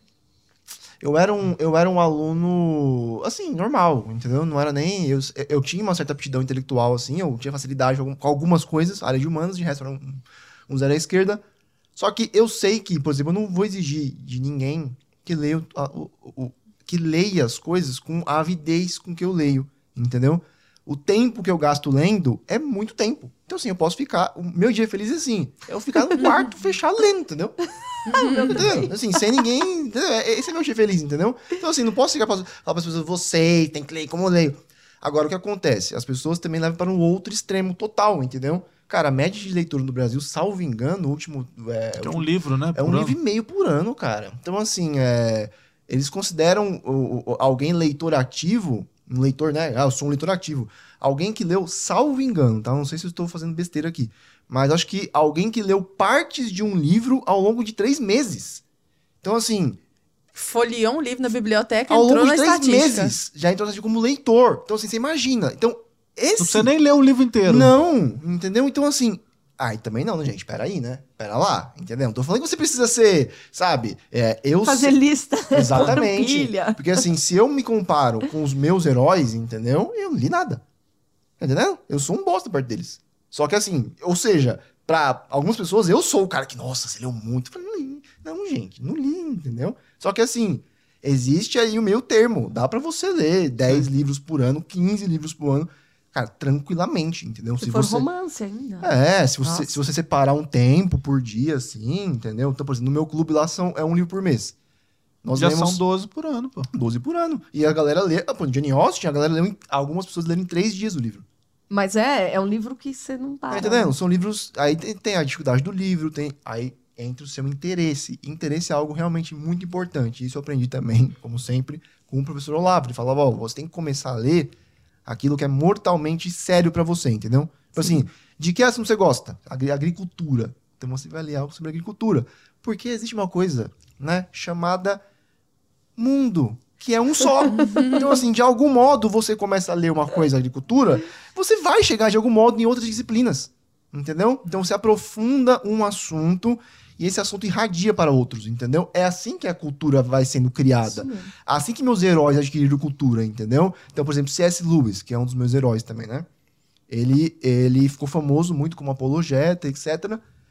Ele era formado em filosofia, mas a paixão real dele é literatura. Então, ele começou pela literatura, e literatura é universal, você chega em qualquer lugar pela literatura. É por isso que a educação sempre começou pela bendita Sim. literatura. Sim. Porque é o que radia pra tudo, entendeu? Então, assim, o que eu diria é, é, dá pra você ler mais do que você lê, muito provavelmente, né? Se você ler, tipo, sei lá, dois livros por ano, dá pra você ler mais, né? Não é, que- não é falta de tempo, é falta de interesse mesmo, Sim. entendeu? E tente, de fato, ler alguma coisa que chame mais a sua atenção, né? Começar por isso. É, É. entendeu? Então, assim, você pode. Ai, Raul, eu acho muito difícil ler Dom Casmurro. Tá, cara, sei lá, você pode pegar um livro melhorzinho, de ficção, no caso, tá? Todo mundo gosta de mistério, de crime, todo mundo Ou às É. vezes menor, um menor, conto. um conto. Já, já- a gente já fica mais Sim, encorajado. Eu sim. vejo isso nos alunos. Porque assim que o aluno consegue terminar uma coisa, tipo, eu li um conto do começo até o final, ele já fica. Dá um check ali. Eu sou capaz. É, dá um check, entendeu? Uhum. Dopamina entra, né? Caramba, eu terminei isso aqui. Então você tem que ter essas, essas flexibilizações. É por isso que no final eu acabei criando um clube. Porque eu tentava fazer isso de forma abstrata, entendeu? Com uma aula, com. Falei, caramba, não é assim que funciona. Eu consigo fazer isso melhor. A minha contribuição nesse sentido é: eu sei que se você entrar, você vai querer ler as porcarias. Porque eu consigo fazer com que você queira ler, entendeu? Então, assim, eu não sei qual é a solução do mundo. Eu consigo ajudar as pessoas com as quais eu entro em contato, entendeu? Então, assim, tem um professor, né? Se você puder. Se você não consegue, cara, se você não quer, cara, pega um livro assim, separa um tempo por dia. Tipo, 20 minutos por dia, 15 minutos por dia, entendeu? Pra que você vá tentando, no começo, fazer a força, entendeu? E é legal essa ideia do clube que você comentou, porque tem, acho que todo um senso de comunidade ali, de outras pessoas Não que é estão isso? ali com você. Exatamente. E de tipo, claro, pensando num ponto de vista material, ele, pô, eu paguei por isso, então, pô, eu, eu tô pagando, eu, sabe, eu, no mínimo eu tenho que ter esse É tipo interesse pra academia, poder, entendeu? sabe? Tipo, É. caramba, eu vou pra academia. É, tem a, a comunidade é Tô muito querendo importante. reduzir, não é reduzir, Não, não, assim, sim. mas tipo, cara, eu, eu Claro. paguei pra estar aqui um ano pra, pra- pra ler pelo menos esse, eu, eu sou uma pessoa que não leio. Aí, pô, eu vou lá, eu vou entrar no clube de leitura do Raul porque eu quero pelo menos ler um livro por mês aí. Eu quero me colocar à prova ali. Uhum. Então, se o cara tá pagando, ele tá ali, ele tá vendo a comunidade, a galera tá lendo, tá desenvolvendo, ele vai correr atrás Não, disso dá um também. puta gás, porque Ver galera... uma pessoa, ver o, o que, que o outro achou, Sim, aí não, tem as é. conversas. Olha que engraçado, tá falando de literatura, né? Por que, que eu tô dando um curso de introdução à filosofia com os, todos os diálogos de Platão, como a Lara falou no começo? É porque Platão é literatura. O cara é um poeta, o cara é escritor, entendeu? Tudo bem, tem ali alguns conceitos mais difíceis, mas assim, sempre é muito engraçado, sempre tem um teor cômico, sempre você vai Sagaz. gostando dos personagens. Aí você tem aquela história que alguns diálogos você fala, não, mas esse cara é um completo imbecil, esse interlocutor de Sócrates. Tá, mas esse é o objetivo, né? E aí o diálogo não se resolve. Então, assim, é literatura também. Agora, essa história que o pessoal começou de falar, não, esse ano eu vou ler tantos livros, 20 livros, 15 livros, essa ideia de fazer lista, de colocar meta, eu acho que você quebra o prazer da leitura. Eu acho que quando você ah, não tem prazer na leitura, a coisa não, não vai funcionar. Eu não acredito, sabe? A não ser ah, que você trabalhe com isso. Quando você é professor, a gente tem que ler coisa que a gente não gosta. Vai lá, lê, anota para dar uma aula. Mas é diferente. Agora, as pessoas que querem simplesmente cultivar isso, eu acho que o, o que o Raul falou é um, é um ótimo resumo. Tem que ler aquilo que te interessa profundamente. Assim, não, pelo amor de Deus, vai gastar o seu tempo com algo que você goste mais. Tem que te fazer feliz aquele momento. Agora, as pessoas que realmente começam a ter rotina de leitura e descobrem um autor que elas gostam, um estilo tal, elas percebem o quão mais legal é você ficar o dia todo no quarto do que ficar no celular. Quando a pessoa vira essa chave, aí muita coisa muda na vida Qual que é dela. seu temperamento, Bruna? Você Eu sou sanguínea. Sanguínea, eu também sou sanguínea. Ah, eu ia chutar outro temperamento seu. Porque eu, como bela sanguínea que sou, é, é engraçado, você tá falando dessa questão do prazer da leitura. O meu, eu leio por prazer, muito, e leio um pouco por obrigação também. Mas, independentemente de qual seja a leitura, eu preciso fazer uma programação, porque senão eu viro. a- eu, eu sempre falo isso pro pessoal, sou a primeira vítima do celular.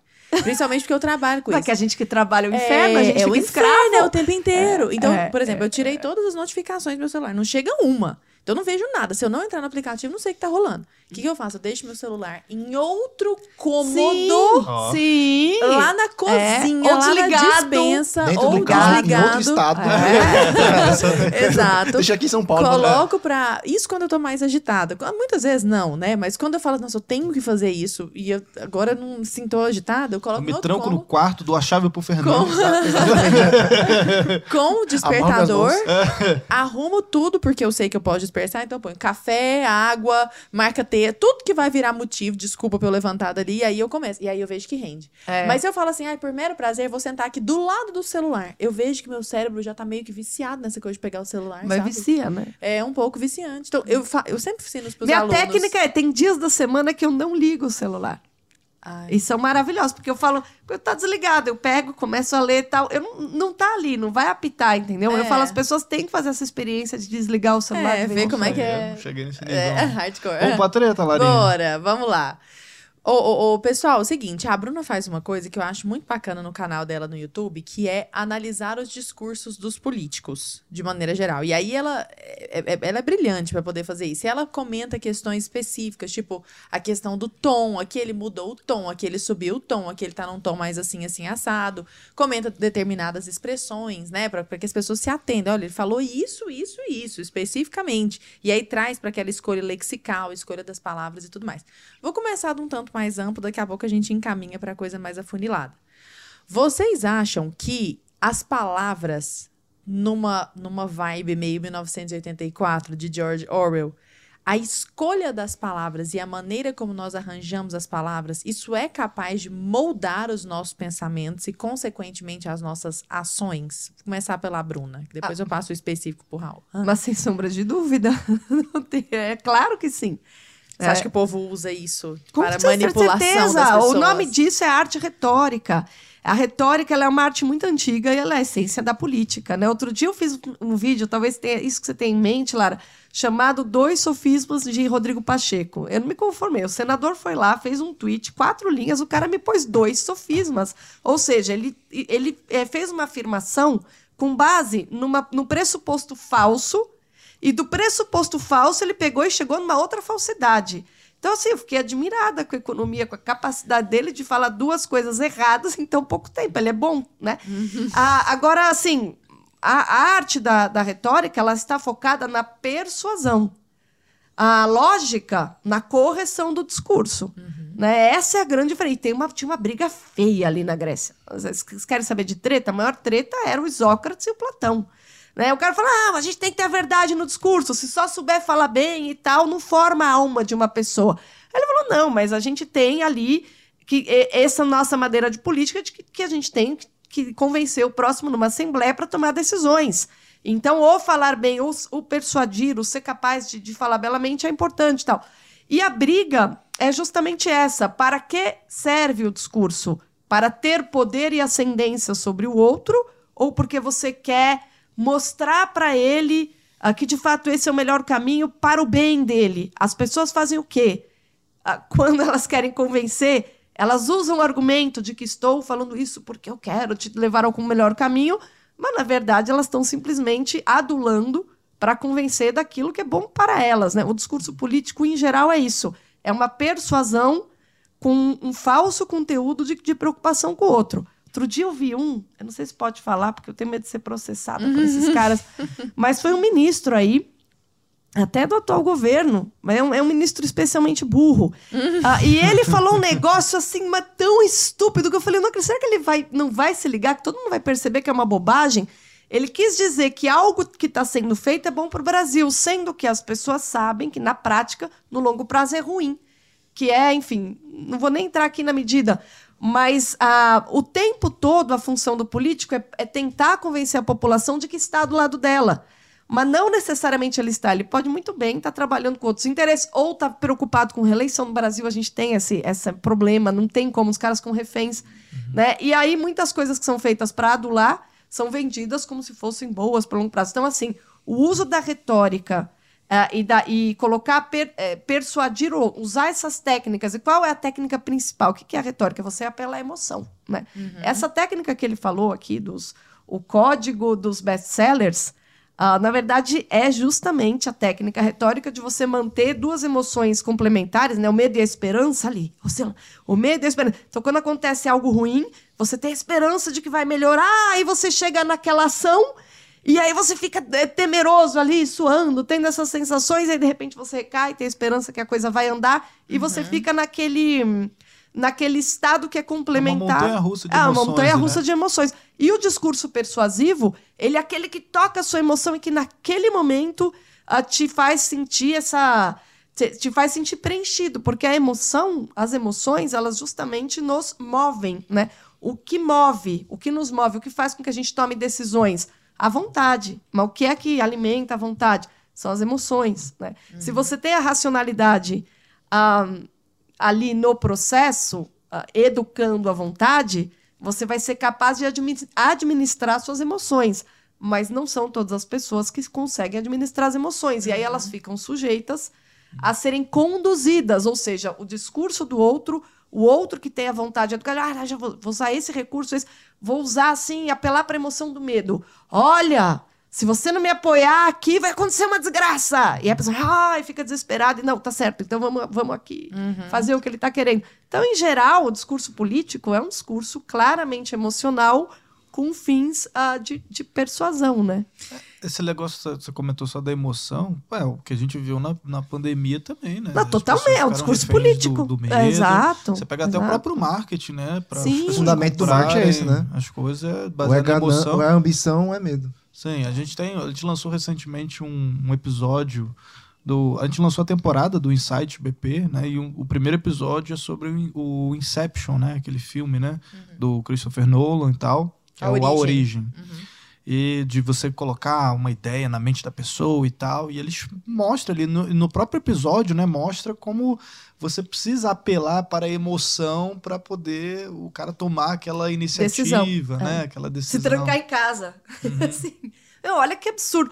A retórica ela é tão poderosa que ela faz com que as pessoas ah, imponham a E si não mesmas pensem. autocontrole. E Não, não pensem Não, elas né? agem condicionadas. Agora, é daí que tem o papel ah, de você ter o tal do poder da linguagem. Se você fala, nossa, olha esse canalha, ele tá me, ele tá me vindo com um monte de sofismas, cheio de emoção e tá achando que eu vou cair. E quando a retórica entra para esse pro lado principalmente ali das palavras, da acho que da gramática ali Uhum. também, né?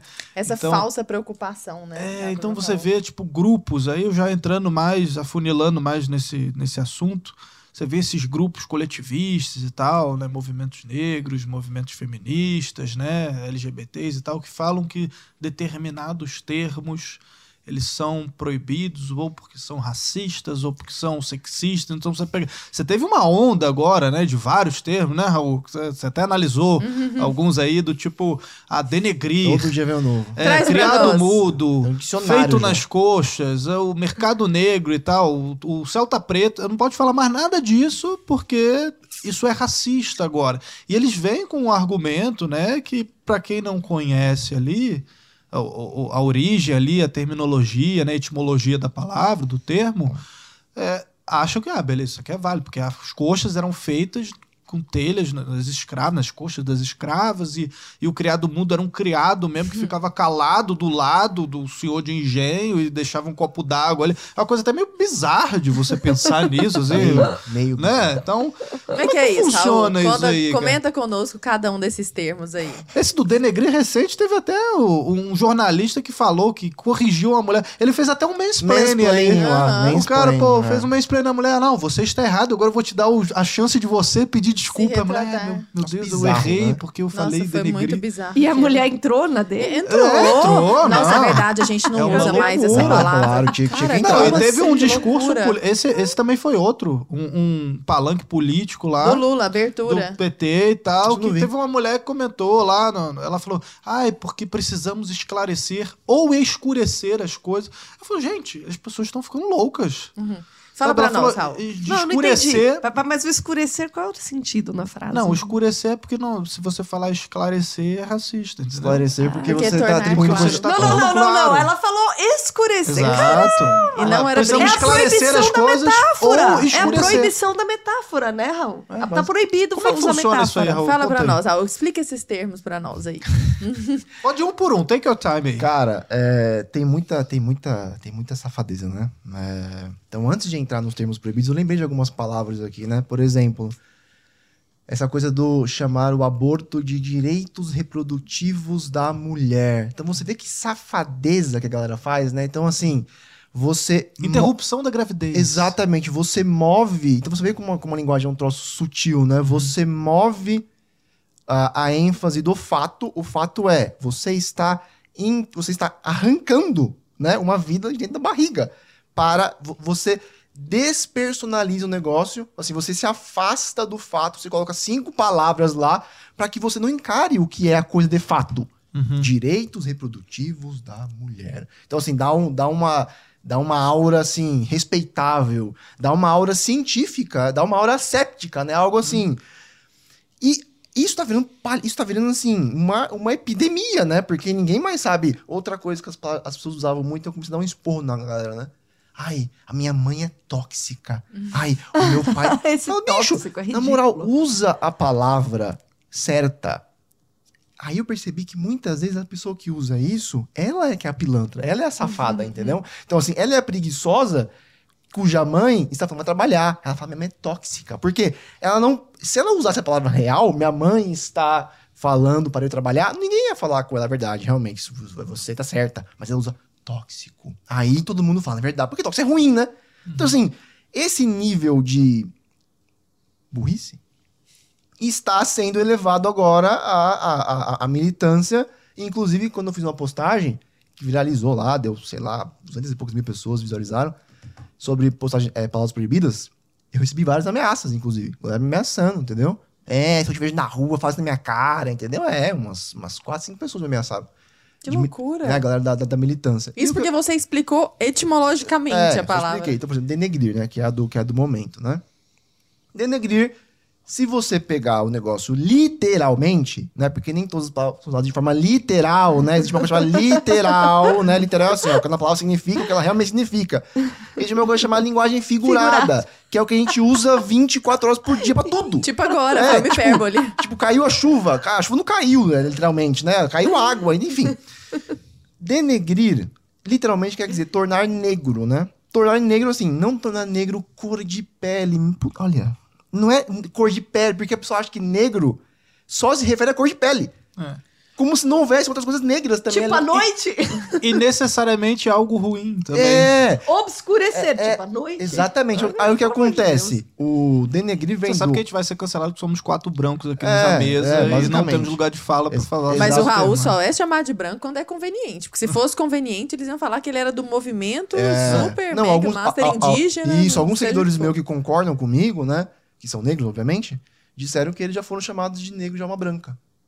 Porque Olha eles não só. concordavam com isso. Você, assim, tipo assim, você é o É negro. inferior. Você É é, um o negro negro que se vendeu à, à Casa Grande, Capitão entendeu? Eles falaram isso mesmo pra Isso era eles. pejorativo, porque antigamente, e de fato aí tem uma carga de preconceito, isso era falado, isso era pra elogiar alguém. Alma branca? É, agora, falar isso então é pejorativo. Não, é porque é, nesse, nesse sentido que eles usam a palavra, porque as palavras têm sido diferentes, é né? no sentido de. No sentido de dominar. assim, é o negro que se vendeu a- ao, ao opressor, entendeu? Tipo assim, em, em vez de ele participar do movimento dos negros, ele concorda com o branco. Não existe ser humano, Então né? ele se- Existe negro e É, branco. então ele se vendeu a um branco, entendeu? É o capitão do mato. que falavam, isso, né? isso. É, Alguns, uma seguidora falou que chamaram muitas vezes de Capitão do Mato, também perdeu amigo por causa disso, inclusive. Gente, Então, assim, e, e veja bem, eu, eu não nego que existe racismo no Brasil, tá? Eu não nego que, por exemplo, Machado de Assis era negro, né? Porque ele escreveu, havia, havia escravidão ainda, certo? Então, assim, Machado via negros, às vezes, digamos assim, gente da cor dele, carregando balde de bosta de senhor na cabeça, até o rio, porque não havia esgoto naquela época, entendeu? Machado via lá, é, ele ia pra casa da, da, da, da mulher de cu. é, ele era agregado, meus pais eram agregados, então os pais deles eram. O pai era negro, só me engano, a mãe era portuguesa, só que eles eram livres. Eles eram agregados de uma casa de uma, de uma senhora bastante rica, e essa senhora tinha escravos, e eles eram negros. Você imagina um menino negro Ver um outro indo pra casa negro- grande lá, é, e só menino negro sendo escravo, o adulto. Então, assim, cara, eu não nego essas coisas, eu não diminuo essas coisas, tá? Só que, bicho, uma coisa é uma coisa, outra coisa é outra coisa. Você tá entendendo? Denegrir, surgiu do latim. O latim era tornar negro. Primeiro, ninguém vem prov... ninguém provou, tá? Que na origem, esse tornar negro, eles. Cara, merda. É você imaginar realmente que a linguagem, que esse termo surgiu porque havia um monte de branco lá, na, na certo? em Roma, sei lá que surgiu, né? Um monte de branco lá e branco. E, naquela época já havia raci racismo e escravidão, como existiu no tempos modernos, né? O que não havia, obviamente, certo? E eles, ó, realmente, ó, negro é coisa ruim. Então a gente vai criar uma palavra que não foi assim que surgiu a palavra. Tornar negro, denegrir, tem sentido assim de. Cara, é tipo assim, ó. Isso aqui é branco. Tá? Isso aqui é, digamos assim. O branco é acima da pureza, né? Tanto é Por- que a mulher casa de, casa de De branco. branco. né? Os hospitais são brancos, né? Assépticos. É séptico. Por quê? Porque em- no branco, qualquer coisinha você enxerga. Certo? O dia, né? Isso. A então, luz. assim, é, é a clareza, é a, é a luz, você enxerga facilmente. Tem uma manchinha, você enxerga no branco, certo? A ideia do denegrir é assim: eu denegri alguém, eu manchei a imagem Da pública pessoa. de alguém. É, é uma metáfora. É como se a imagem da pessoa fosse um vestido, Uhum. certo? Branco, puro, como de uma noiva. E você foi lá, pegou café e jogou. Entendeu? Sim. Essa tem, e é- tem a ver com lançar dúvida, porque agora, quando alguém te reclamar com você, Raul, per- fala, pergunta pra pessoa: você prefere pular num, num rio turvo ou numa piscina translúcida? Pergunta pra pessoa. Você prefere pular, você vai ter mais alegria, você vai ter mais medo de pular Segurança numa, ali. é, numa piscina translúcida ou num rio turvo?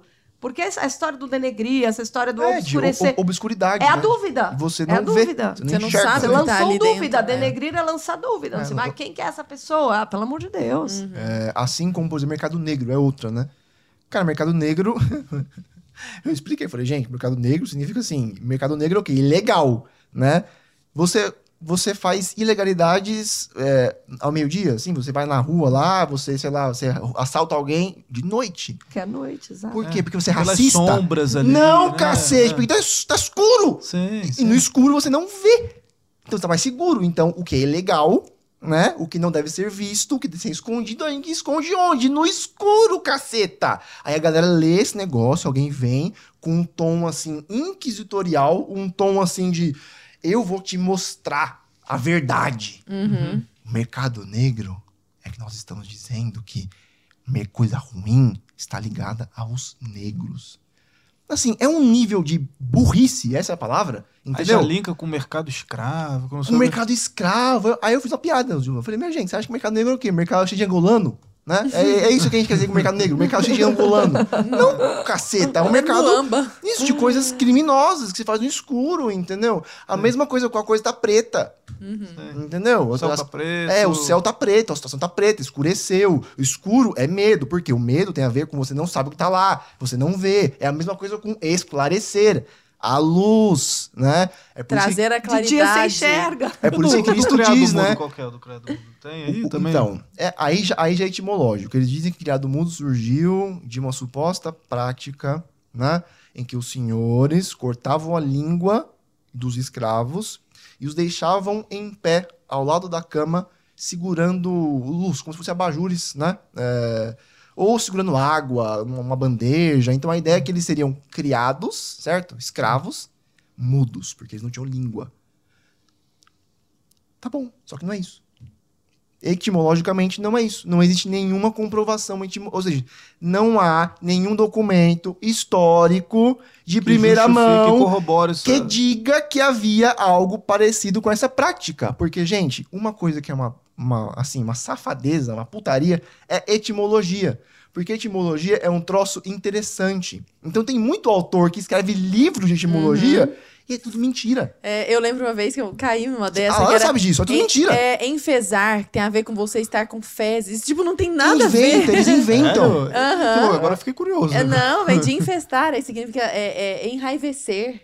Tem nada a ver, tem absolutamente nada a ver com estar com fezes, mas é uma etimologia popular, É popular, né? é engraçado, eu acho É legal. engra- é Ah, que mas aí o cara compra- chega lá, igual esse do criado mudo. O cara inventa um negócio, aí as pessoas vão É, é replicando tipo isso. fake news, entendeu? Inventou, é, inventou É mesmo. isso mesmo. Chama-se mentira.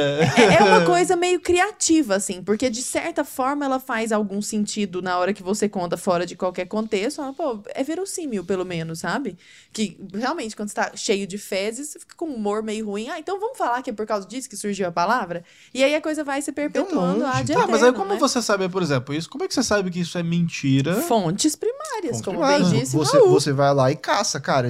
Existiu algum historiador sério Na época. na série, né? é, é, é, alguém achou um documento, um documento de fonte primária, ou seja, um documento da época, que relata que havia algo parecido com essa prática? Não. Então de onde você tirou isso? Conta das coxas. Das Das, coxas. é coxas. muito Fazendo as interessante. coxas, Eu é. adoro o Raul explicando isso, Não, porque ele é é muito engraçado. que. Explica, por que, que falam que fazendo as coxas é racista? Qual é a explicação? Que parece muito verossímil também. Você fala, nossa, faz sentido. Exato, É, é isso. quando eu li essa, é mais, também, é- essa é mais sofisticada, né?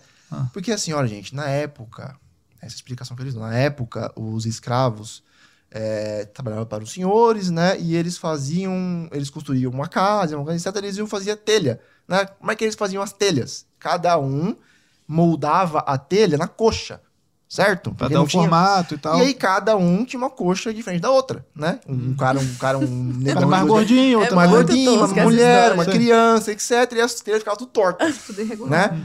Aí daí que veio a expressão fazer nas coxas. Ou seja, é uma expressão que, no fundo, mais uma vez prova, como tudo nesse país, entendeu? Tem, Só um, que- tem um pezinho no- na, na É. escravidão. Só que acontece.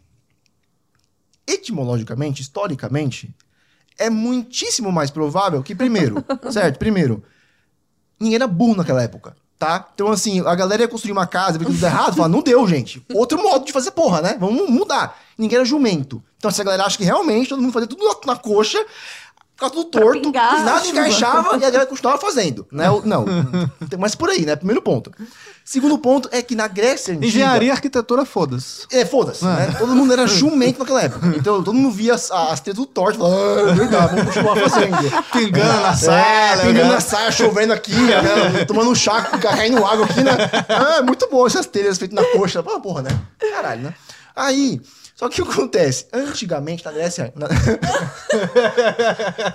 Tomando Ela chazinho tá aqui, né? imaginando, assim. Caindo, caindo água aqui no... Ah.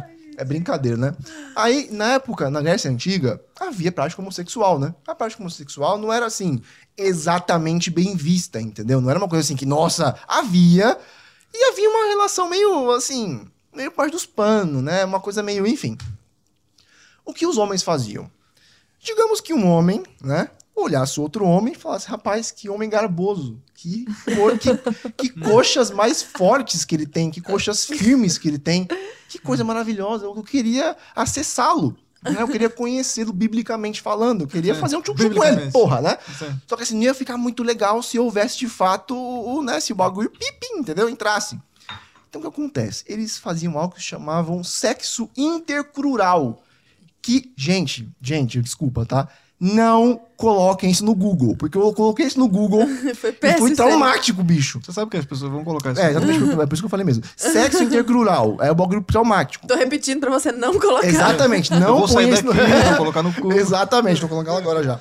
O que acontece? A galera, os homens faziam sexo nas coxas. O cara pegava a pistola dele e pra não penetrar no furico, ele penetrava, é, o, o cara juntava as coxas aqui, fazia um furico artificial e ele botava o pistola dele no meio e ficava fazendo no- nas coxas, entendeu? Ou seja, ele fazia sexo nas coxas. É muito provável que veio daí a expressão. Entendeu? Ou seja, não terminava o serviço. O serviço Ah, não ficava tá sendo bem racista. Eu, eu vou ficar com a É, galera lá é, no, exa- na telha. o serviço não ficava bem feito, entendeu? Assim, porque o serviço bem feito seria o quê? Seria entrar na correto. portinha, Entendi. na garagem. Entendi. Pega o carro, põe na garagem, fecha a garagem. Não, fazia o quê? Fazendo na, na calçada, entendeu? Daí que veio essa expressão. De novo, Isso eu não- sei se eu queria ter conhecimento dessa, tá vendo? dessa Tá vendo? Pois Mas, é. essa- mas isso, isso era conhecido. Essa, essa história da- do, do telhado tá, é mais recente, né? Essa, eu É relativamente- Todo dia inventa uma lorota. Inventa uma Bruna, nova. eu Eu conhecia o significado justamente pelo que ele escreveu. Bruna, quando eu era adolescente, eu adorava a revista Capricho. Eu joguei esse tempo atrás, eu não sei que tá procurando um outra monte, coisa. Chegou uma lista de palavras proibidas da palavra capricho. Você sabe qual que é a primeira palavra? Qual? Mal amada. Ah, é? Diz Proibido? que ma- não pode falar que fulano é mal amada, porque significa que a mulher. Agora, escuta isso. Que a mulher necessariamente precisa estar, precisa ter relações sexuais frequentes para ser feliz. Isso não significa nem. Entrou no E outra coisa, muito a gente. É, é. Essa era a primeira palavra da lista, tá? Pode já. jogar no Google aí. Como se ninguém falasse que o Raul é mal amado, o, Não. o Arthur é mal amado, como se só se usasse mal amada no feminino. E se fosse por essa razão. Na E daí, verdade- se fosse só usado pro Não, feminino é que também, coisa mais daí? louca. Na, na assim, mas você verdade, vê o que é termo é mal comida, né? A galera É. usa isso mesmo. Aí, aí sim você pode falar. É mal comida. Aí tem um, um significado muito claro. Que não é o mesmo do mal Que amado. não é o mesmo do mal amado ou da mal amada, Sim. né? Mas quer dizer, vão se criando O essas etimologias. mal amade. vão se criando essas etimologias populares e elas vão sendo tão difundidas, mas tão difundidas, que a coisa vai ficando absolutamente distorcida. E aí que é o que eu quero trazer pra cá. Trazer pra vocês falar, na verdade, que eu jogo a bomba, vocês que peguem. Que é o seguinte. E daí, Bruna?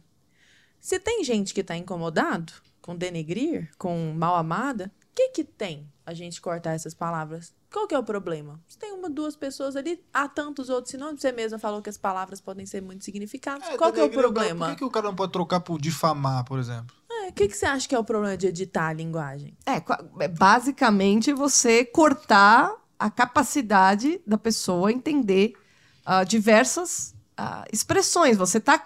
mas É, é mais, ou menos- é mais ou menos quando você pegar a tesoura e sair picotando a realidade. Não dá pra picotar. Na verdade, ah, não é nem uma questão de se tem. Ai, por que não fazer? A questão é, não adianta. Porque a realidade ela é anterior à nossa maneira de expressá-la. Tá? Então, é, eu acho até a melhor maneira de se referir a essa atitude é a que o Raul usou, é burrice. Porque se você tirar essas palavras e ficar, ah, é proibido, tá bom, a gente vai criar outras. A gente vai criar outras. Ai, não, mas use esse sinônimo. O- o- Você, que- isso que é a linguagem o tucanês, né, do PSDB, que o- os globalistas do PSDB foram quem trouxeram isso para o nosso cotidiano, de ficar usando palavra bonitinha, né? É, o problema é que na, no, no universo amplo da expressão, a- o chulo, o coloquial, o metafórico, todos os sentidos, são coisas espontâneas que vão acontecendo. Se você começa a dizer isso pode, isso não pode, primeiro, você está reduzindo o conjunto de signos disponíveis. Então, se você está já condenando as pessoas a não conseguirem se exprimir, não conseguirem conversar. Você está reduzindo a possibilidade do discurso. E a possibilidade delas aprenderem que justamente o tal do domínio da linguagem, que é o que a gente começou falando, é de você justamente brincar com a linguagem disponível e desdobrar vários sentidos a partir de uma palavra disponível.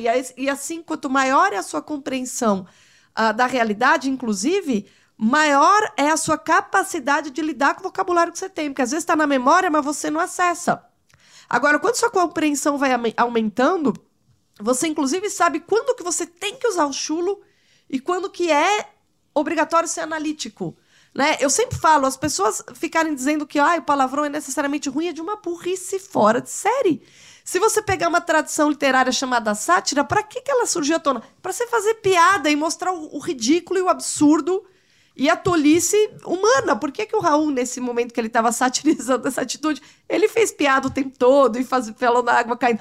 Porque é só por meio do humor que você pode falar dessa palhaçada de você cortar os meios de expressão do ser humano. Só com humor dá pra falar disso, entendeu? Ô, Raul, você acha que esse é tipo o passo um de outros passos que se pretendem chegar aí? Você acha que quando a população se rende, ela tá abrindo um- uma fenda? Um precedente, Um né? precedente? É, se você parar pra pensar, por exemplo, uma palavra que de fato tem uma, uma origem controversa, né? Que é judiar, o verbo, né? De fato tem a ver com judeus, de fato tem uma origem, digamos, controversa, tá? Quem sabia disso até a militância começar a dizer que a palavra era errada? Ninguém sabia disso. E quem usava com esse intuito também, Ninguém né? usava com esse intuito. Então, tipo, se Tá você entendendo? usa a palavra com, com, com um nome que todo mundo conhece Uhum. É o que eu sempre daquele falo. jeito, por que que vai... Ah, é com Uhum. judeu. É o que eu sempre Mas falo. presente grego. Presente grego ainda não encrencaram. É, então, mas tá, tá, tá a longe, né? Os gregos não. O- o- mas é isso mesmo, basicamente isso. Seria falar presente grego. Porque é, eu sempre falo isso. Gente, é, não existe, por exemplo, racismo, tá? Independentemente da pessoa que usa a palavra, do contexto em que a palavra é usado, usada e da intenção declarada ou não de quem a usou. E mais, de quem recebe a palavra, tá? Porque, por exemplo, meu tio, ele é negro, minha prima é negra, e meu primo é loiro, irmão dela, tá? Ele chama, a- aí a minha tia chama a minha prima de nega e de preta. Isso é racista? Não, porque é filha dela, está dentro de um contexto, existe o tom de voz, ela é filha dela, você entendeu? Macaco é uma palavra racista? Se eu usar aplicando a palavra a um bicho, não é racista. Macaco se torna racista se eu dirijo a palavra a alguém com intenção de fazer o quê? É, insultar É, a pessoa. suponhamos que o Raul esteja comendo um monte de banana aqui. Eu falo, nossa, parecendo um macaco. O que, é isso? É, A intenção foi racista. exatamente. Não Não foi é possível que a pessoa não consegue perceber que há contexto e contexto. Porque a linguagem é algo extremamente, digamos, sutil, né? E a linguagem, ela não obedece diretamente à lógica. Por isso que a filosofia foi, foi obrigada a, a separar as coisas, né? Sim. Né? Foi, foi, foi- foi separada obri- é, foi obrigada a separar é, a, a persuasão emocional, a persuasão emocional é, é, justificável, digamos assim, moralmente defensável, da, da é, persuasão emocional pilantra. E separou a lógica, porque a linguagem, ela abarca tudo isso ao mesmo tempo, entendeu? Então, assim, não dá pra você falar que a linguagem é só lógica. Porque, por exemplo, o tom de voz muda tudo. Uhum. Vamos ser sinceros aqui, né? Sim. Palavrão, certo? E na hora do sexo, a galera fala o quê? a galera solta palavrãozinho na hora do sexo, entendeu? Porque o sexo, às vezes, tem um elemento de raiva. Tá? Ah, Tem um, não, essa cara, você tá empolgado lá, você solta um palavrão, entendeu? Ah, ele, ele- A mulher gosta, às vezes, às vezes não gosta. Mas assim, claramente, esse é um contexto diferente. Se você acorda de manhã e fala, eu sou a Topou a- a- Ah, o mendinho na. Não, é, entendeu? não, não- tem diferença, entendeu? Então, assim, cara, a- a- você falar que uma palavra é racista já é idiota, entendeu? Porque não existe palavra que é X ou Y. Existe contexto, entendeu? Intenção. Interlocutor, falante, né? Quem recebe, quem Palavra fala. é metade de quem fala, É. metade de quem Tem uma ouve. palavra que eu gosto de citar como exemplo, porque ela, ela mostra por A mais B isso aí que você tá falando, começou a falar do judiar, que é a palavra formidável. Formidável, a gente. Se uma festa é muito boa, você fala que ela é formidável, não é? Formidável, etimologicamente, e a palavra originalmente significava terrível. Significava terrível, é o contrário. Tanto é que se você vai ao dicionário, é a Nossa, coisa mais engraçada. Pill Acepção. é, agora. Pois é. Acepção 1, terrível. Acepção 2, maravilhoso, extraordinário. Você fala, "Hã? que palavra bipolar é essa? Mas Então, porque, porque é, por Só que exemplo, ninguém usa formidável Não, ninguém como terrível. usa. Exato, É, o porque uso- o uso E aí, é o que, e o que essa galera quer tentar incutir, né? Tipo, ah, então vocês vão pegar um jeito que nenhuma, ninguém, nenhuma pessoa no Gente, planeta usa E vai. e falar que é isso. Tem um texto do Machado de Assis formidável chamado A Língua. Chama As Línguas. As Línguas. E ele tem uma parte lá que é brilhante. Ele fala, e aí eu já te passo, Raul, Uhum. que você queria complementar, não esqueci não. Não há dúvida de que as línguas aumentam e alteram com o tempo o uso, as necessidades e os costumes. Querer Claro. que a língua pare no ano de 500 é erro igual ao de assumir que sua transplantação para a América não lhe trouxe riquezas novas. Ele fala Você precisamente sabe de isso. cor, que bonito. Eu acho que eu já falei mil vezes em, em sala de aula, porque eu acho maravilhoso, É acho perfeito. formidável isso, porque é exatamente isso. A pessoa tá atávica, querendo que o ano de 1500, 1300 seja trazido à tona hoje em palavras que as pessoas não usam nesse contexto. como se a etimologia ditasse o sentido atual da palavra. Não dita. Não Exato. dita. É o uso ponto final. O que É usa é o o uso. dito atual, entendeu? É o uso atual. Aí, por exemplo, formidável. Formidável você pode usar pra Deus. Porque Deus é ao mesmo tempo bom, certo? Uhum. E pode ser terrível também. Então, por exemplo, é, é, é, é, quando é, as palavras que se aplicam a Deus, geralmente elas são ambíguas. Ele é, é- tanto o máximo da coisa boa quanto o máximo do terror, entendeu? Porque Deus é isso, certo? Agora, por exemplo, você, você perguntou se esse era o primeiro passo. Cara, qual foi. Beleza, na prática, qual foi a. a- a- a- digamos. O que aconteceu na sociedade desde que a militância começou? Briga.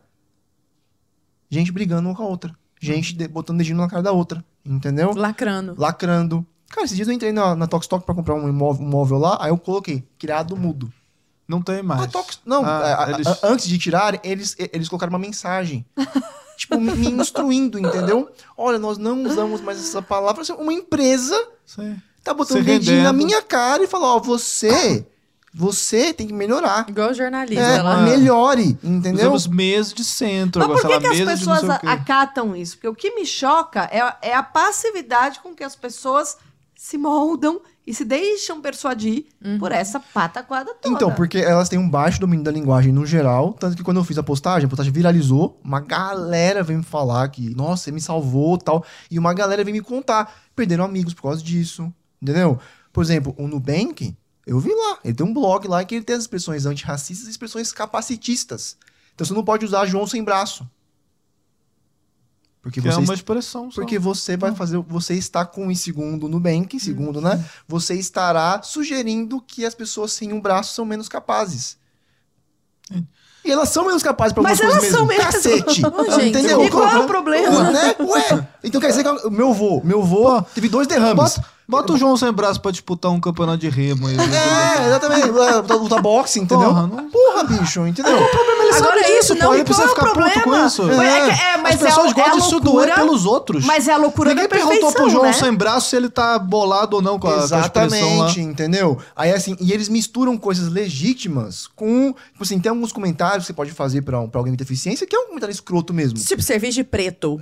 serviço de preto é racista. é racista. Nasceu pra ser É, racista e é racista. Exatamente. Aí bota isso no bolo do denegrir, do, Isso. do... Tipo, cabelo ruim, entendeu? Porque já é um, ju- já é um juízo de valor. Você tá falando assim, esse cabelo aqui, ele é inferior ao cabelo que é de uma outra textura. Aí você pode falar, beleza, isso aqui eu não uso, não vou falar. Cabelo ruim, porra. Né? Isso é escroto isso, entendeu? Mas existe uma grande diferença entre isso e mercado negro. Entendeu? Entre dar uma João sem. Uma que ele falou, como é que era? Que cara que eu achei que não é possível que você tá fazendo isso, mano. É.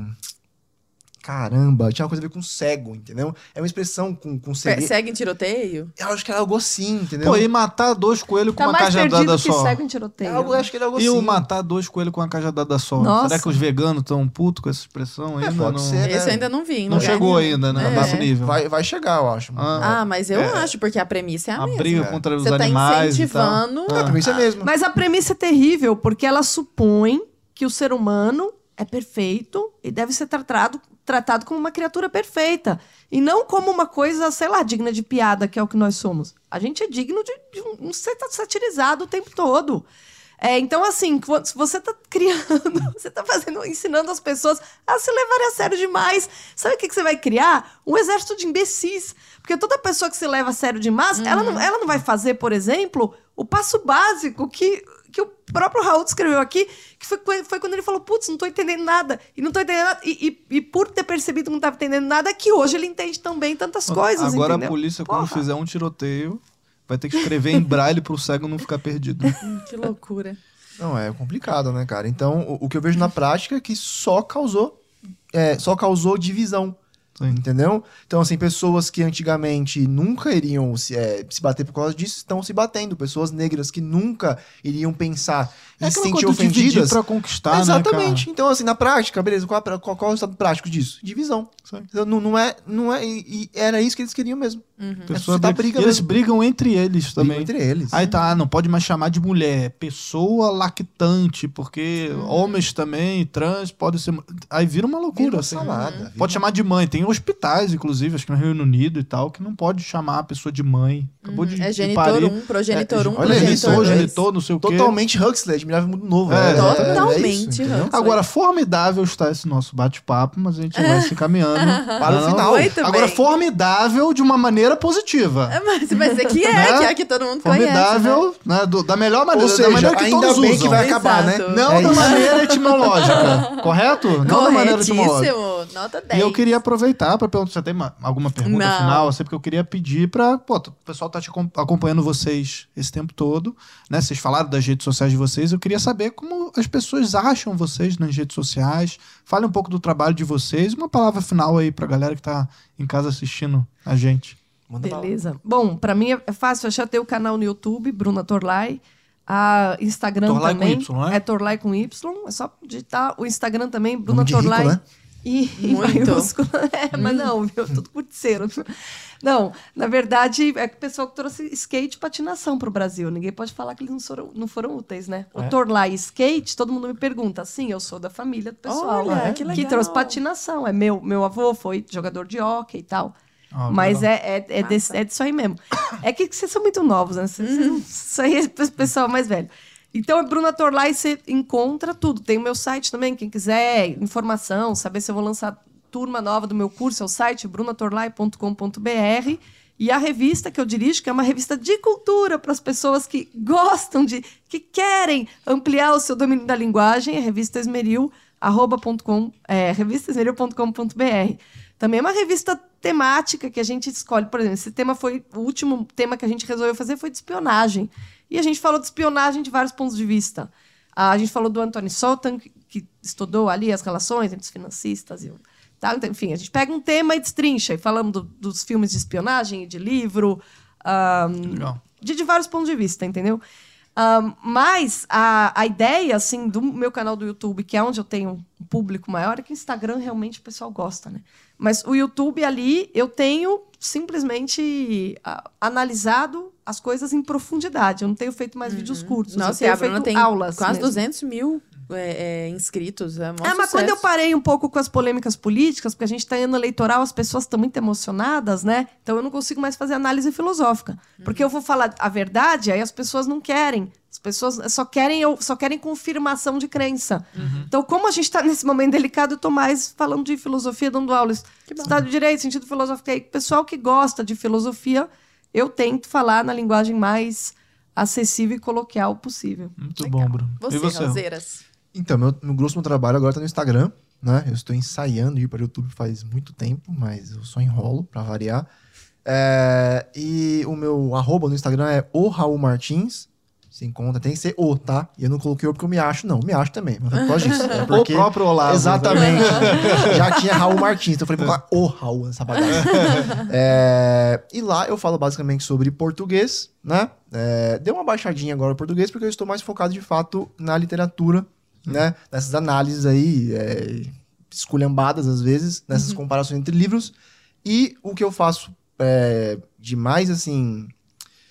O meu esforço e a minha atenção está, estão muito no meu clube de leitura, certo? Que é basicamente um lugar em que nós nos reunimos, né, on- online, obviamente, para lermos clássicos, tá? E clássicos assim, desde clássicos assim, entendam como livros muito bons, tá? Desde modernos até Não tem Bridgerton. não tem Bridgerton, né? Pô, que pena, É, então exatamente. não vou É, e aí é um livro por mês. E aí nós temos lá, tipo, cinco aulas por mês. Eu entrego um cronograma para os alunos de leitura, para que eles acompanhem a leitura. Bacana. Eu entrego um, um PDF com uma imersão temática, é, ou seja, para que eu aprofunde, para que eu puxe dados históricos, para que eu ligue isso a alguma coisa fora do livro, para que o aluno, né? Temos o grupo do Facebook, que é extremamente engajado, tá? Ou seja, a galera tem esse ânimo, esse gás para ler. As inscrições abriram faz tipo um mês atrás, tá? Acho que elas vão reabrir este ano ainda. Então, caso você tenha interesse em aprender mais sobre linguagem, aprender mais sobre português, gramática mesmo, e em ler coisa boa e saber o que é coisa ruim em leitura, me sigam, por favor. E os Instagrams vão estar aqui embaixo. né, Sim, na só clicar aqui embaixo e já colocar pra seguir esses, Certinho. Sigam esses eles e sigam a anjos. gente também, né? Sigam a gente também, poxa vida. Justo, né? do campeonato. Muito bom, né, Lara? Muito bom, muito bom. A gente sabia que ia ser ótimo. Uhum. Queridos, muito obrigada pela presença. Um vocês, vocês são tão bonitinhos, vocês são até combinadinhos. Né? obrigada demais pela presença. Foi uma alegria enorme recebê-los. Foi formidável. Obrigado. Da Obrigado. melhor maneira. Da Sim, melhor da melhor maneira. maneira. Um Espero que sim. beijo. Até mais. bom.